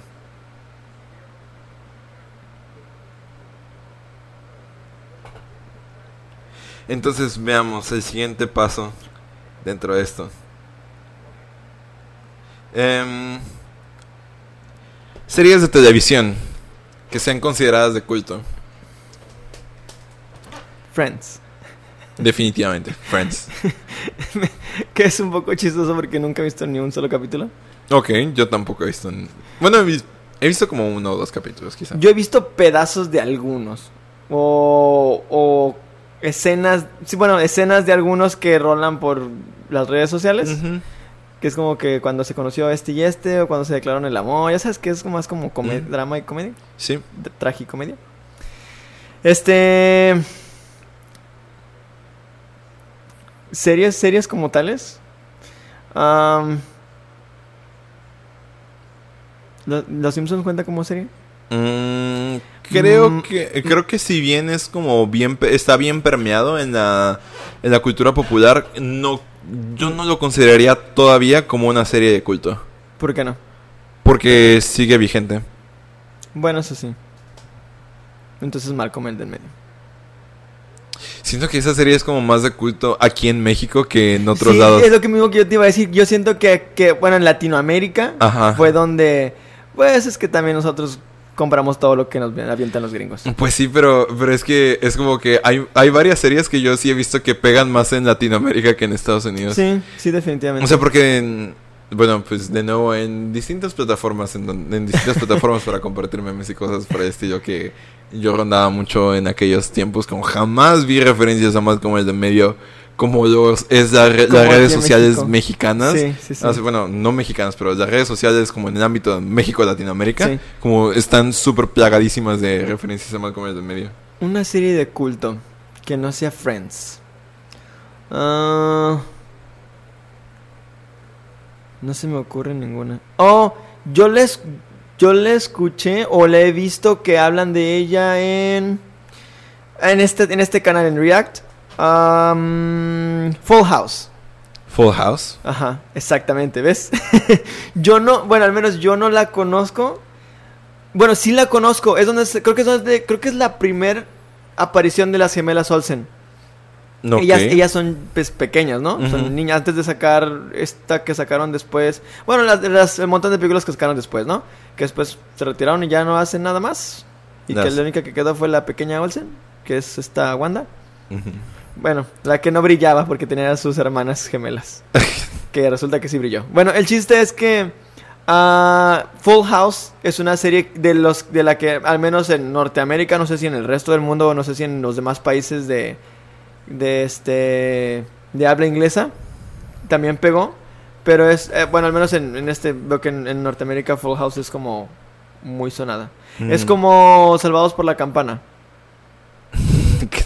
Sé cuál es. Exactamente. Ah, este, esta sí. Ya, ahora sí, una serie de, de culto de Fresh Prince of Bel-Air. Ok. El Estoy- príncipe de Bel-Air. Estoy totalmente de acuerdo Es con como eso. que todos lo conocemos, yo creo que mundialmente, ¿no? Y de hecho hace poco que, te digo mundialmente porque hace poco que estaban, ya ves que ahorita Will Smith ha estado muy de moda, primero por la película de Aladdin que salió, después porque creo que en este año cumplió, este año, sí, este año me parece cumplió 50 años, entonces como que lo están entrevistando porque...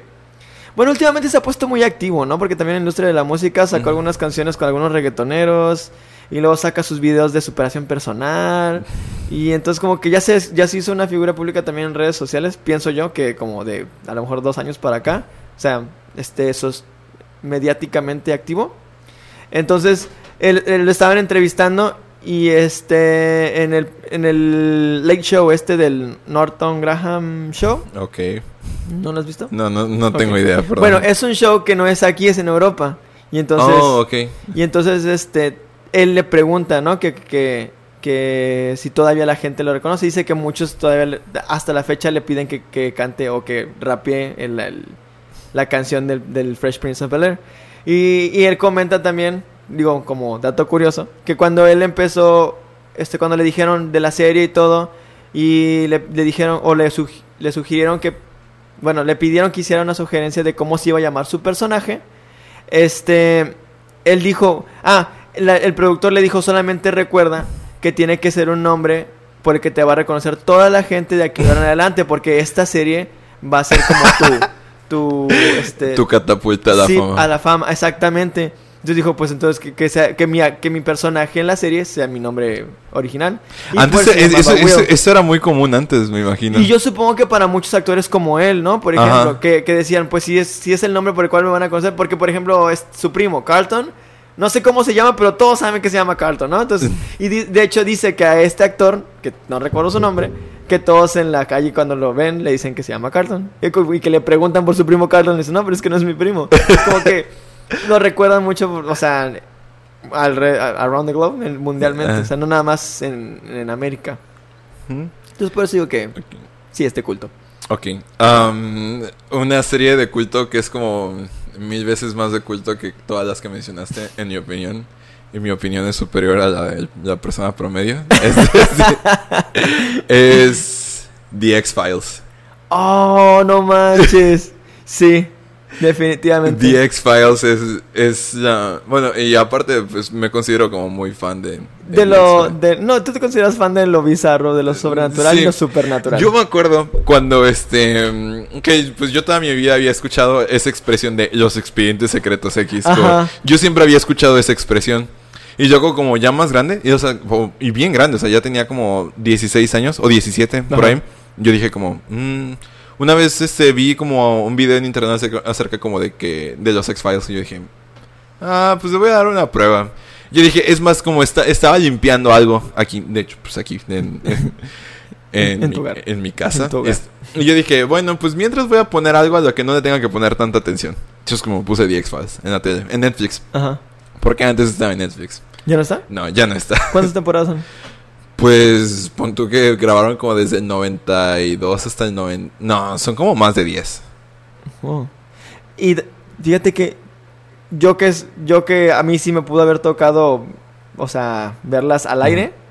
Nunca vi un capítulo y como tú, ¿no? Cada vez que alguien como eh, de mi edad o algunos más grandes querían hacer referencia a algo misterioso o algo sobrenatural, dicen los expedientes secretos. Exactamente. Hasta, hasta así, ¿no? Con la, con la tonadita latina o con el doblaje latino.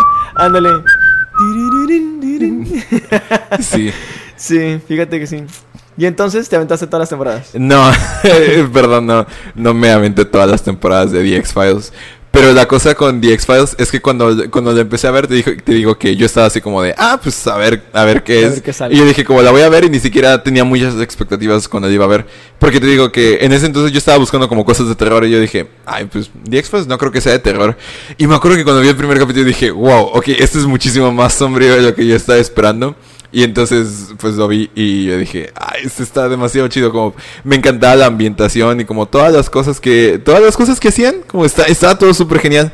Y pues aparte, el, el señor, el señor papá David Duchovny, que es, no sé, es que eh, es el actor principal. Este, Mulder. Mulder, exactamente. Así, este. Este, era como de. No sé, como tú lo veías y confiabas en él y querías, querías que lograra lo que él quería. No, no sé, era. Como me llenaba de tanta satisfacción como el verlo a él. Y pues a Dana Scully haciendo como sus cosas. Scully. Mulder y Scully. Ah, no Scully, digo, es Mulder y Scully. es, es, este, no sé, tal cual es, es como la, la, cosa más chida del mundo. Fíjate que sí, los expedientes secretos X. Creo que, yo creo que a mí, y digo no, tal vez este, queriendo quitarme un poquito la culpa que tengo de no haberla visto, de nunca haber visto un capítulo entero. Uh -huh. Este, creo que era como, o la pasaban en un horario cuando yo era joven, bueno, cuando yo era niño, la pasaban en un horario que ya era después de mi hora de dormir, o a lo mejor era muy niño como para querer ver como series de que se veían como para adultos. Uh -huh. Sí, porque sí, es que cuando eres niño tú quieres ver caricaturas y todo Ajá. eso, ¿no? A menos que seas un niño no promedio, raro. Sí. Este nerd. No, cuando era niño también veía muchas caricaturas y, y no me Yo llamaba. no dije que tú. Cuando era niño me, me, gustaba mucho ver caricaturas. Bueno, sí, también. y creo que sí lo pasaban en un horario que era como después de mi hora de dormir, como las 9, 10 de la noche, entonces como que ya un niño de 8 o 9 años, bueno, que su mamá lo mandaba a dormir, pues ya me iba a dormir. Pues sí. Pero creo que, creo que es una serie que, que, que, hay que ver. Sí.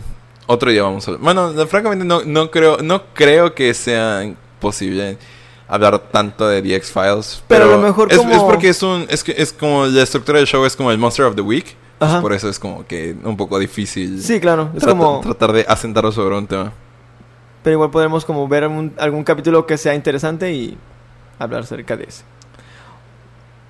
A ver. Vamos a la, la siguiente parte.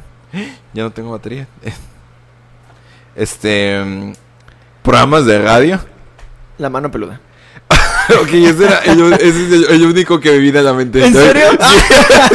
Yo dije, voy a decir la mano peluda. Te lo gané.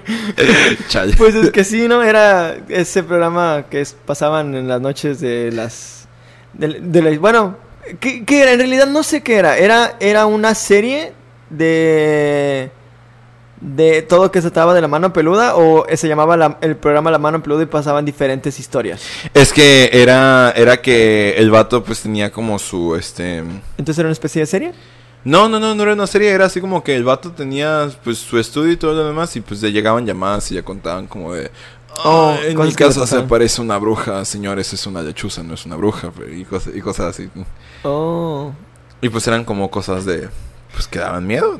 Sí. También recuerdo uno. Y recuerdo uno porque la gente, a lo menos, a lo, a lo, mejor. Bueno, es que ahorita la radio ya está un poco obsoleta. Sí, por eso estamos haciendo un podcast. Porque, porque ya no escucha la radio. Ya... esto, es un, ya esto es una prueba de ello. Sí. Este. De hecho, fíjate que hace poco estaba.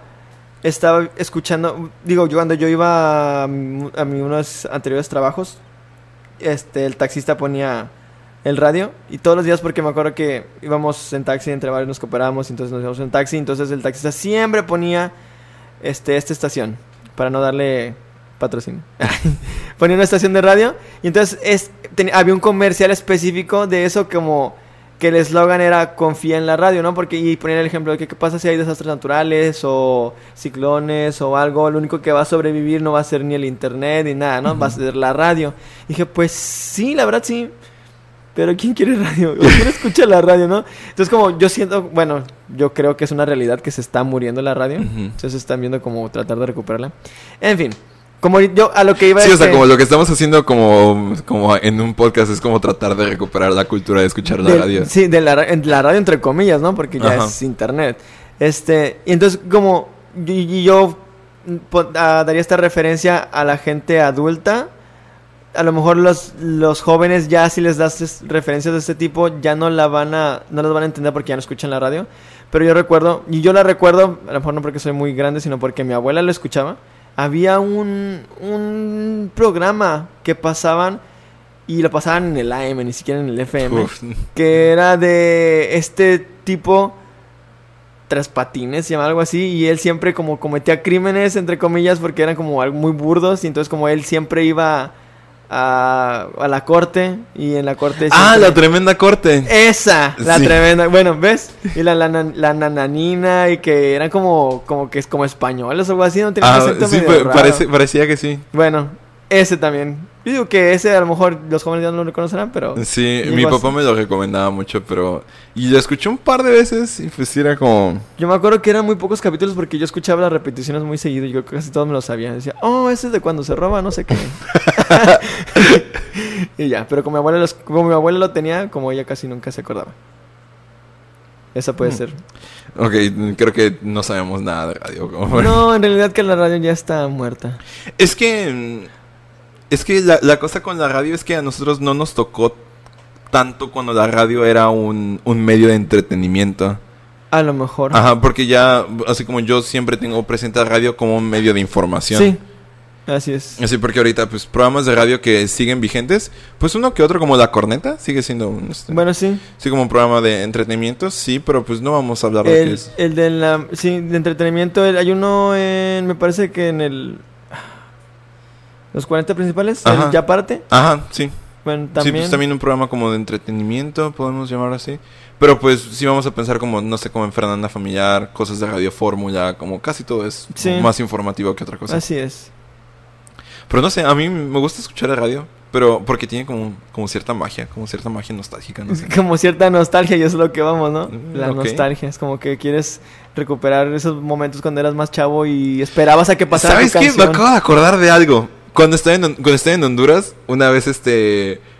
mm, Por algún motivo nuestro teléfono tenía radio. Entonces como un día dije, Ay, ¿qué hay en la radio de Honduras? Entonces... ¿En serio? Sí, ¿Y qué escuchabas en la radio de Honduras? No, entonces, o sea, como no lo escuchaba frecuentemente, solo era como, pues, um, a veces teníamos este juego, mi compañero y yo, de que, de que, este, a veces como prendíamos el radio y empe- empezamos a pasar, empezábamos a pasar las estaciones, sobre todo como las estaciones de música, y si había una canción que conocíamos, como te ganabas un punto si ya empezabas a cantar. Oh, Y entonces, como, era, era un juego muy divertido. pues sí. Y entonces me acuerdo que una ocasión estábamos haciendo así y entonces escuché que en la radio pusieron un trabajo, un trabajo, güey, pusieron un este un capítulo de Dragon Ball Z. ¿Es en serio? Sí, Oh, qué chido. así como mm, obviamente pues no lo podías ver, pero pues era, el, era el audio de un capítulo de Dragon Ball Z. Oh, no manches. Qué chido. Sí, a mí me pareció muy estúpido, pero, pero- Bueno, pero por ejemplo, si no Ah, pero tienes acceso ese- a una tele, Ajá, o, por, o, o verlo así como tipo de que yo he visto Dragon Ball Z muchas veces. Es- o- es lo que te ajá, iba a decir, Y si no dices, como, ay, sí, ese tele". capítulo, y pues como ya, te lo imaginas. A mí me pasaba, yo porque yo creo que a mí en mi, en mi pubertad todavía me tocó la radio. O sea, me tocó la radio, pero en la cuestión musical, no en la cuestión de entretenimiento. Mm, Ok. Es- y lo que te digo, yo recuerdo que en mis tiempos, todavía como la primaria y la secundaria tal vez, ah, era, era como revisar las estaciones a que pasaran una canción que te gustara. Entonces como yo recuerdo que tenía unos de esos radios que en aquel entonces vendían y que costaban como... ¿Y que tenían 30 pesos. lámparas? Ajá, Sí. esos, que, parec- que parecían lámparas, ¿no? Y que nada más tenían como una perilla en medio como- para. Sí, volumen sí, y sí, sí. otra, no sé. Y este, hay los botones nada más para escanear estaciones. Y este, y recuerdo que yo en las noches antes de dormir, pues me, me dormía con la radio, estás como buscando canciones y luego las tenías tu estación de preferencia y todo. Entonces como que a mí esa, me- esa nostalgia a veces me da y como, y sí cuando a veces voy en el carro digo, bueno, voy a poner la radio a ver qué hay. Una vez cuando fui a Tamazunchale, dato curioso, solamente hay una estación de radio en Tamazunchale. Wow. Lo sé. Y siempre que la aprendía eran puros guapangos. es la verdad. Pues es, la, después- es la demanda. Ya, no, pero ya después pregunté a gente que vivía ahí y le digo, es que en la radio pura pasan puros guapangos. Ya me dijeron, no, que es como una sola estación, es por horas, o no sé, como de las 7 a las 9 de la mañana pasan guapangos y luego de las 9 a las 11 Ah. pasan. Y así, o sea, van por, por este géneros. Y dije, ah, pues con razón, pues siempre la aprendí a la misma hora. y siempre escuchaba los guapangos. Wow. Pero así como a veces todavía en el carro suelo buscar, que ya no encuentras casi nada, bueno. Ok. El siguiente punto que había puesto era como de mm, um, álbumes, como de. ¿Música? Que yo creo que aquí es como ya muy, mucho más subjetivo. O mucho, mucho más subjetivo. Sí. Bueno, pero yo creo que aún así podremos encontrar, podríamos encontrar alguno que fuera... Álbumes de culto, pues yo, así, bueno, como por el impacto cultural que tuve en su momento, pues Thriller.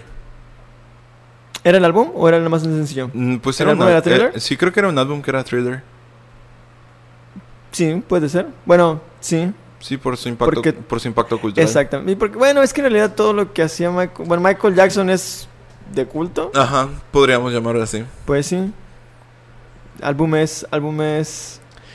Yo, Am- yo me acordé, de- bueno, yo por las también por las referencias que hacen, me acordé por la imagen o la referencia que hacen los Simpson de, de la portada de este álbum del de Nirvana, Oh, de Nevermind. del Nevermind, que Ok, el, sí, sí, sí, que el definitivamente. bebé con el billete Ajá. en la alberca, piscina, en el agua. Ese también podría ser como de culto. Sí, que a sí. pesar de que no sé si lo he escuchado todo, pues al menos como el álbum por la portada lo reconocerían. Oh, ok, eso sería, eso sería otra, otra cosa que ver, así de... Bueno, es como lo que veníamos diciendo, ¿no? Tal vez no tiene buenas críticas o tal vez sí las tenga o entren en una de esas categorías, ¿no? Que el público las conoce, ah, pues porque el público en general lo reconoció y como ya se lo trajeron como algo de culto y a lo mejor Sí. las críticas no eran muy buenas. Sí. Mm, pues a mí, este, a mí se me viene a la mente también, este, tal vez un, un álbum que yo sí lo considero de culto, este, el- este álbum de Guns N' Roses, Use Your Illusion. ¿Cuál es el de las...? Ah, no, ese era el logo, no sé. Use Your Illusion es, este, en la portada está como un batillo como escribiendo. No lo, no lo he visto. Es como una pintura así, está un batillo escribiendo. Este es como está el Use Your Illusion 1 y 2, es como que en Use Your Illusion 1 es naranja con rojo y el Use Your Illusion 2 es como azul. Mm, No, ese no lo he escuchado. Pues... bueno, no, tal vez lo he escuchado, no lo he visto. Mm, pues es que, a ver, pues de seguro, de- seguramente has escuchado November Rain de... Ah, claro. Ok, bueno, está en Use Your Illusion. Oh, pues entonces sí he ¿Has escuchado. escuchado Don't Cry? Sí. Bueno, está en Use Your Illusion. también. Oh, Sí. Knocking on Heaven. no- Eh, creo que ese no está, creo que ese no está. De todo- de- bueno, y es que la verdad yo no soy muy fan de Guns N' Roses. Bueno, sí, pero así, vam- vamos a hablar como de, de su impacto cultural. Sí, como- Claro. Vamos a mencionarlo de esa manera. Yo creo que un álbum que ya falta tiempo para, conver- para convertirse en álbum de, de culto es este eh, Random Access Memory de Daft Punk. ¿Crees que le falte tiempo? Digo, Ta- porque yo creo que Daft Punk, Daft Punk, la banda, ya sería pues una banda de culto en sí, porque que fueron de los primeros de la música electrónica. Sí. Muchas influencias hasta hoy en día las ocupan por su, bueno, por ejemplo, ellos que se hicieron este icónicos por su efecto en la voz, Ajá. pues ellos lo- ellos prácticamente lo manejaron, entonces ya cada vez que alguien hace- utiliza ese mismo efecto todos dicen, "Ah, mira, como Daft Punk." Entonces, Mm, ok. sí.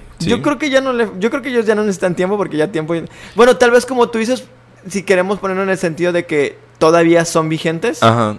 Bueno, sí, podrían, podríamos pensarlo así. como, como todavía son vigentes, no podrían llamarse de culto, pero al menos en ese bueno no, no No, pero no, ahora que lo pienso, creo que al menos con los Simpsons sí aplicaría eso.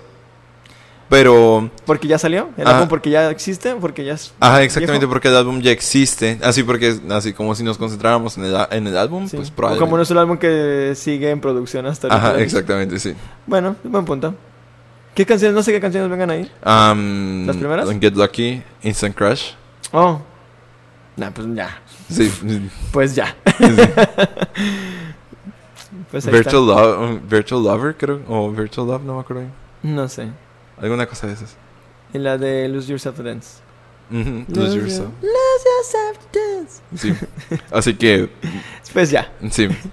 ¿Qué otro álbum de ese tipo? Mm, pues no sé, este Master of Puppets de Metallica. Creo Sí. ¿El álbum se llama Master of Puppets? Sí, se llama Master Ah, of Puppets. más- O sea, como en su, tie- en su tiempo y sí, siempre como fue como un breakthrough en así como en la música. Sí, pues de Met- Metallica es metal. De hecho, el, el género se llama metal por Metallica. Mm, no exactamente, pero ¿Tiene algo de ahí? vamos a atribuírselo un poco, pero no no diría así tal cual.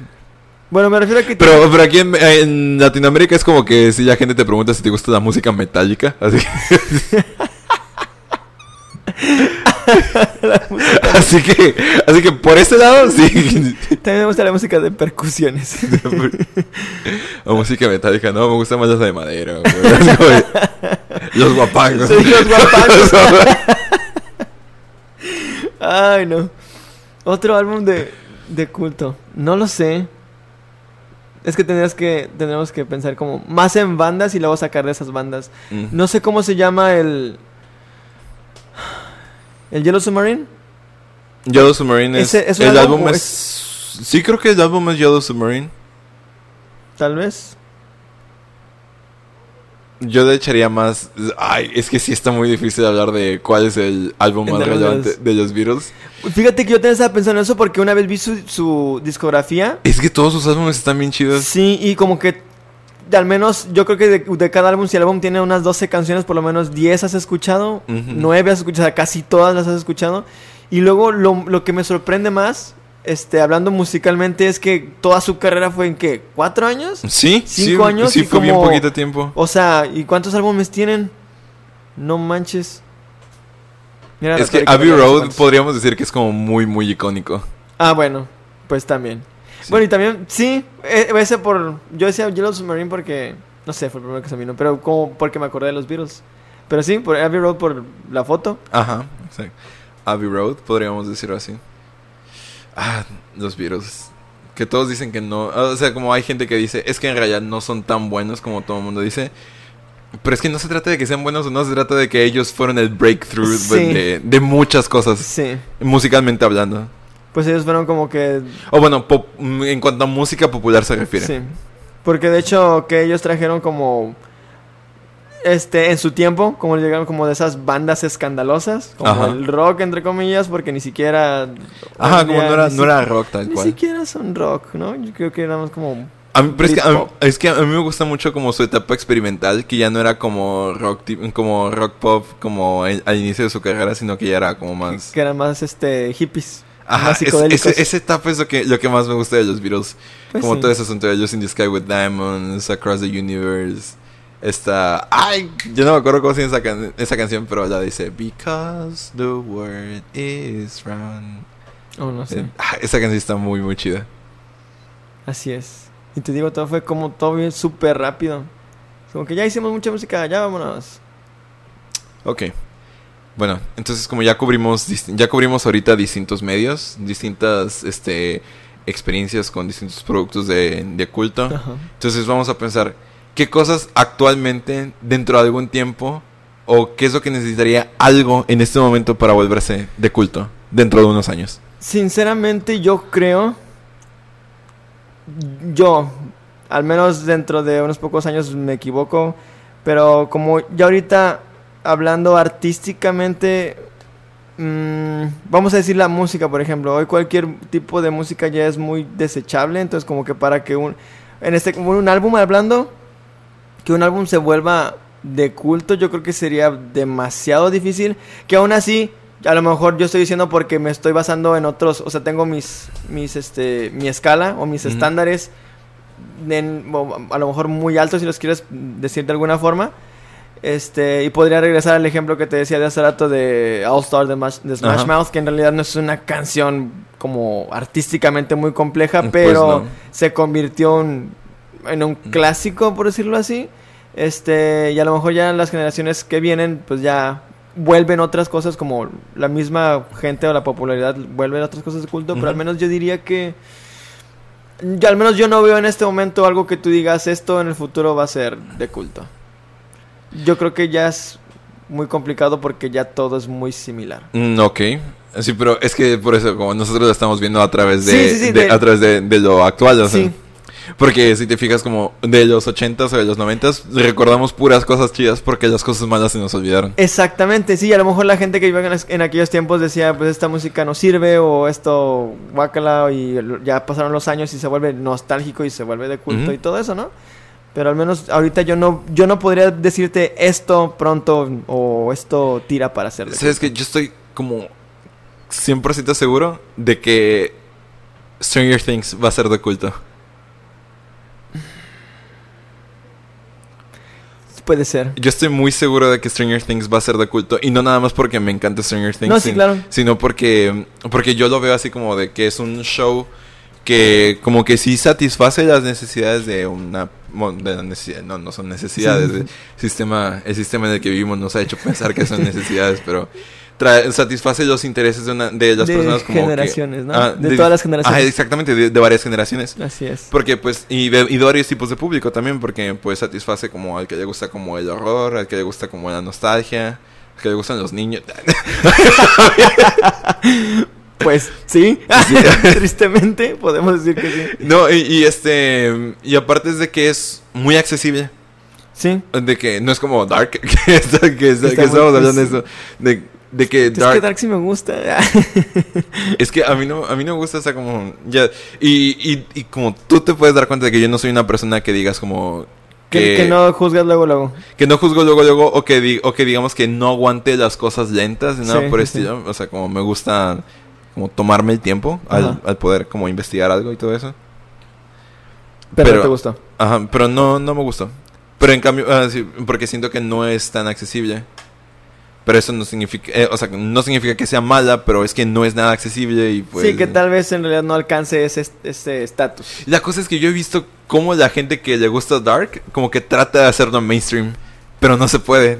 Sí, sí, fíjate que yo también lo he visto porque, por ejemplo, ahorita que salió la segunda temporada, ya muchos se habían olvidado de ella.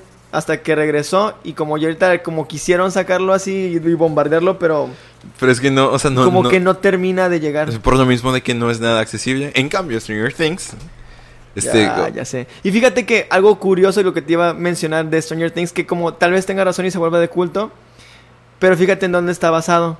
Ajá, estaba, está basado en cosas, en cosas que ya son de culto. Ajá. Exactamente, o sea, porque... y las referencias que te ponen son co- como referencias de... O sea, como la tipografía es de los libros de Stephen King. O sea, como ahí está. O sea, como solo tienes que voltearte y ahí, y ahí está. Ahí está como tipografía de Stephen King. Este, tenemos música igual como medio de culto también. de los de, que ochentas. Ajá, de 80s, 90s.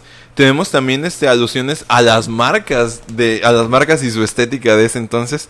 Y sabes que también esta última temporada tiene mucho este tiene mucho un factor como medio grotesco.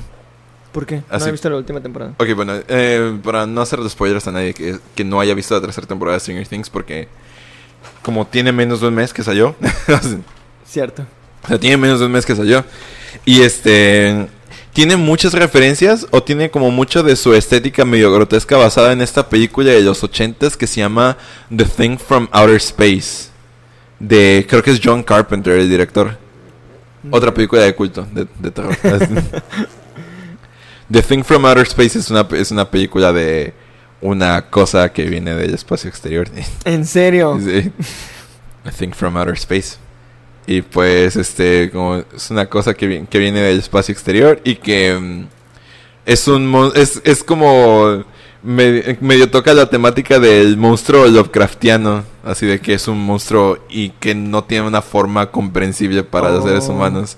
Y pues por lo tanto como que esta cosa posee a las personas y luego así como hay como escenas en donde se ve como un cadáver que tiene como seis brazos saliendo de su eso. pecho y que... Ajá, exactamente. Algo como como, eso eso. que... Como Gafi estaba hablando acerca de, de... De esa... De Stephen King. Ahorita que dijiste eso. Bueno, para no salirnos del tema. Este... Fíjate que sí... Y, y por eso mismo, por los diferentes factores que manejan, como te trae la nostalgia y a, las diferentes generaciones, entonces como que atrae mucho público, es de fácil acceso y entonces como es... mm, es como... Este, no digo que vaya a ser de culto en algún punto y no creo ni siquiera que ya mucha gente lo recuerde, pero es como la película de Ready Player One.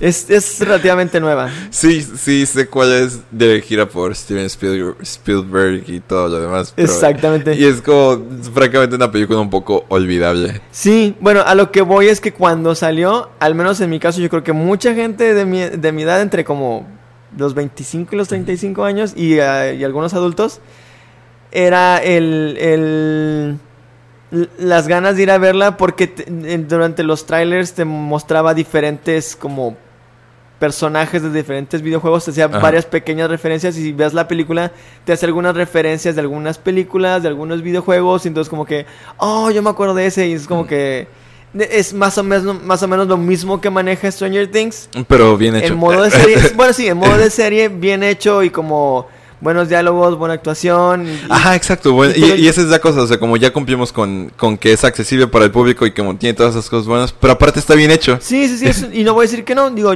yo sí soy, no digo que soy fan, sí me gusta, Hasta ahorita yo no he visto la tercera temporada y, y me parece, eh, sin embargo, me parece una buena serie.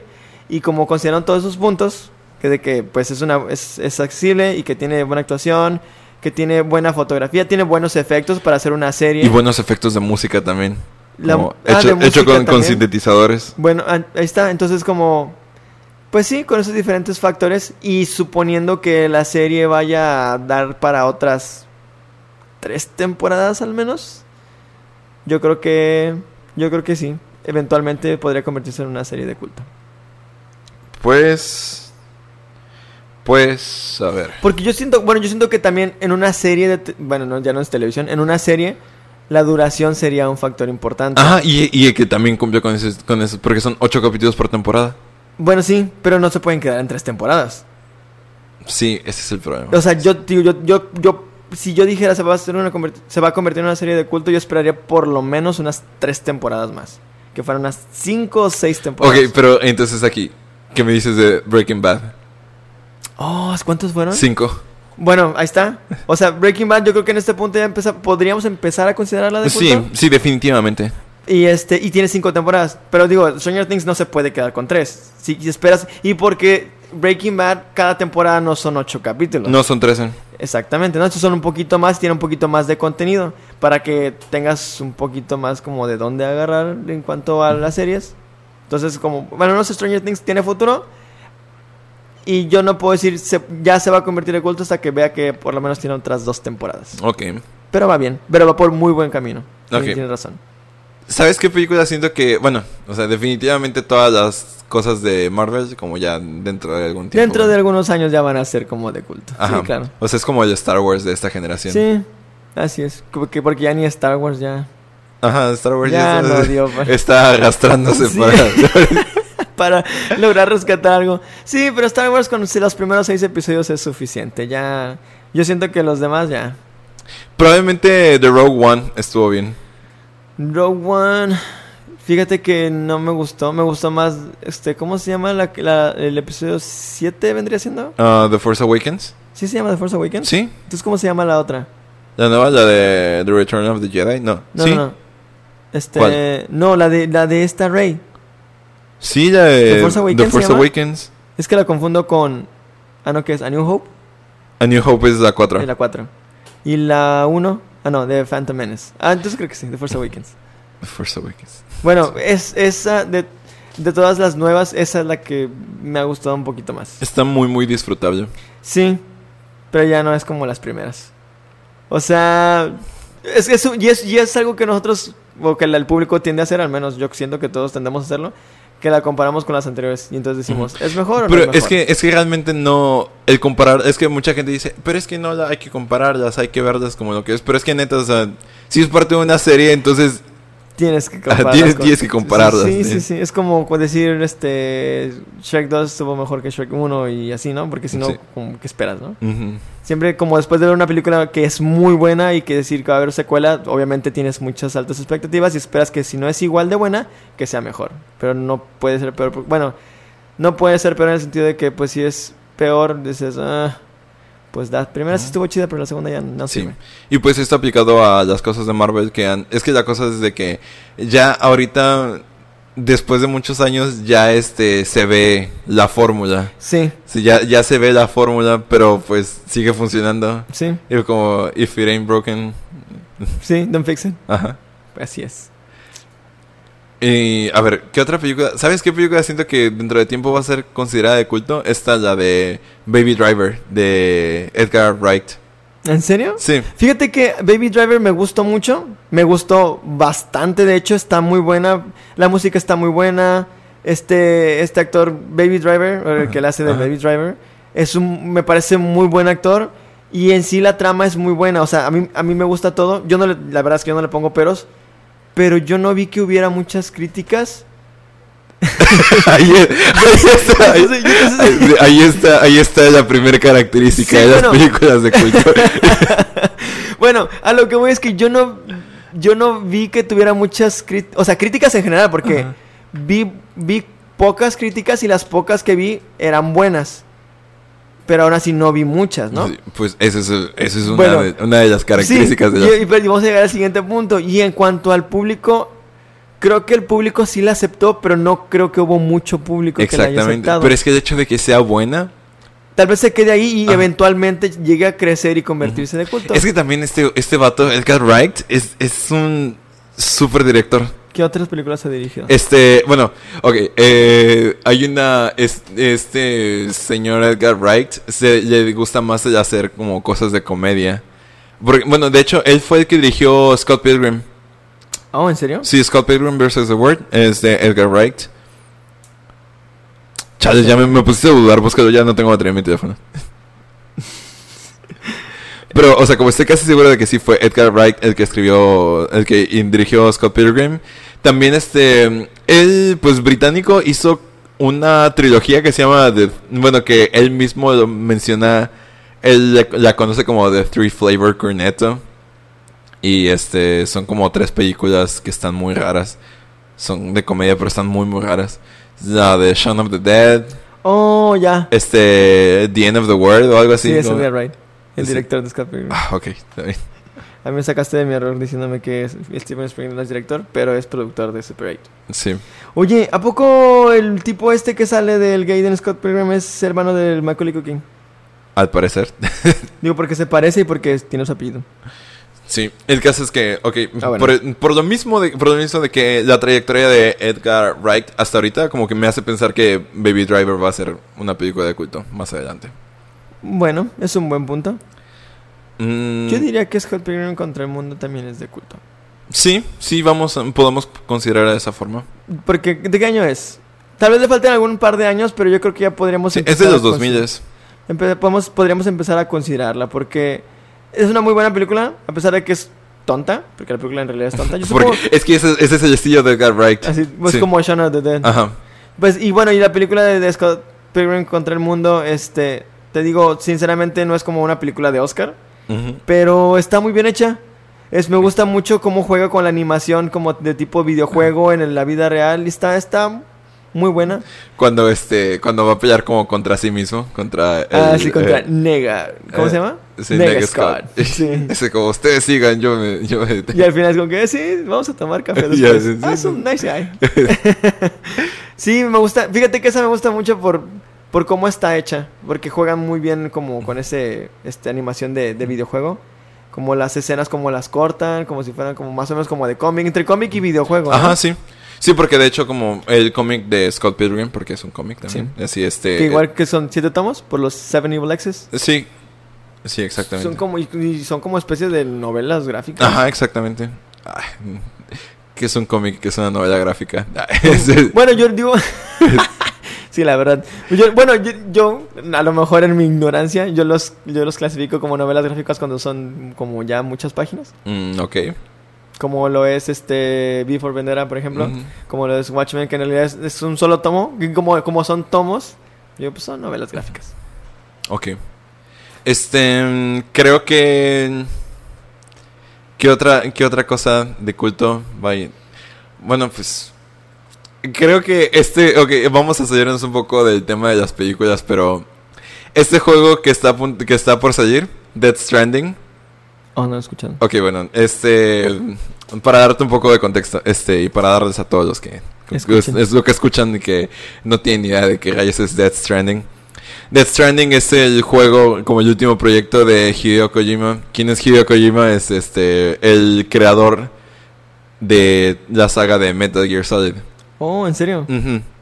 Entonces, este Metal, Metal Gear Solid, como pues probablemente algunos de ustedes saben, como es un es una de las sagas más importantes de, dentro de los videojuegos, mm, dado que como sus referencias como sobrepasan los videojuegos y todo demás. Así es. Además de que están súper chidísimos Muy Snake, bien hechos. Snake Eater es lo mejor de que de, hecho, que de hecho ahorita me acabo de dar cuenta de que, de que muchas de las cosas de culto se caracterizan por ser como medio oscuras y medio ridículas también. ¿no? Y pues eso como entra en, entra en, en, este, en, Metal Gear Solid. Metal Gear Solid. Así de que, tipo de que hay un este, hay momentos en donde tienes como que entre tu arsenal tienes como, no sé, una revista pornográfica o algo así. Y entonces es ¿Y la como. usas? ¿Y la no, usas para...?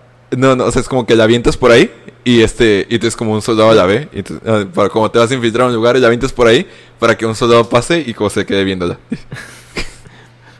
¿Puede funcionar? Sí, pues funciona porque así, así, así, así lo haces. Digo, puede funcionar en la vida real también, ¿no? Sí. El caso es que entonces Hideo Kojima este, tuvo muchos desacuerdos con, eh, con su empresa con la que trabajaba, con Konami. Ajá. Entonces dijo como, ¿saben qué? Voy a hacer mi propio estudio de videojuegos con juegos de azar y mujerzuelas. Y entonces, este... Entonces, eh, es- bueno, ahora tiene como su estudio que es Kojima Productions. Oh. Y entonces Kojima Productions pues hace eh, como su primer proyecto tal cual ahorita es este... Bueno, no, es- eso es mentira. Kojima Productions es como su división creativa porque ya este ya antes había trabajado en otros juegos, pero ese es como su primer juego como totalmente independiente de Konami. Ajá. Y entonces este va a ser este Death Stranding que hasta ahorita él como que bueno que ves los trailers y no sabes como de qué es. Nada. No, o sea, o sea, es lo que te deciré que hasta ahorita no se sabe qué es como que hay un montón de cosas, este, de que al parecer haces como entregas. Así porque de hecho el, el personaje principal del juego es este, es como un motion capture de Norman Reedus. Oh. Y entonces como que vas por el mundo entregando cosas. O sea, como por un mundo postapocalíptico, al parecer vas entregando cosas. Y hay unos monstruos que aceleran el tiempo con todo lo que tocan. Y tú tienes una máquina que tiene un bebé. Y el bebé te puede ayudar a ver a los monstruos con una maquinita que como suelta lucecitas. Es muy, muy extraño Sí. él define el género como algo que nunca ha existido, que se llama, o sea, como el género no es como, no es un shooter, no es un RPG adventure, no es este un puzzle, es un social stranding. Así lo denomina él. Ok. Entonces él dice, es que es, yo denomino este juego, el género de este juego como un social stranding, porque no hay ningún otro género que se le pueda parecer como tanto. Y dice, pero, y es como, y no es la primera vez que él hace esto, porque él antes, como los juegos de Metal Gear, antes de que existiera la categoría de juegos de sigilo, él los decía como Tactical Espionage Game, como, como juegos tácticos de espionaje, antes de que se creara la categoría de juegos de sigilo. Oh.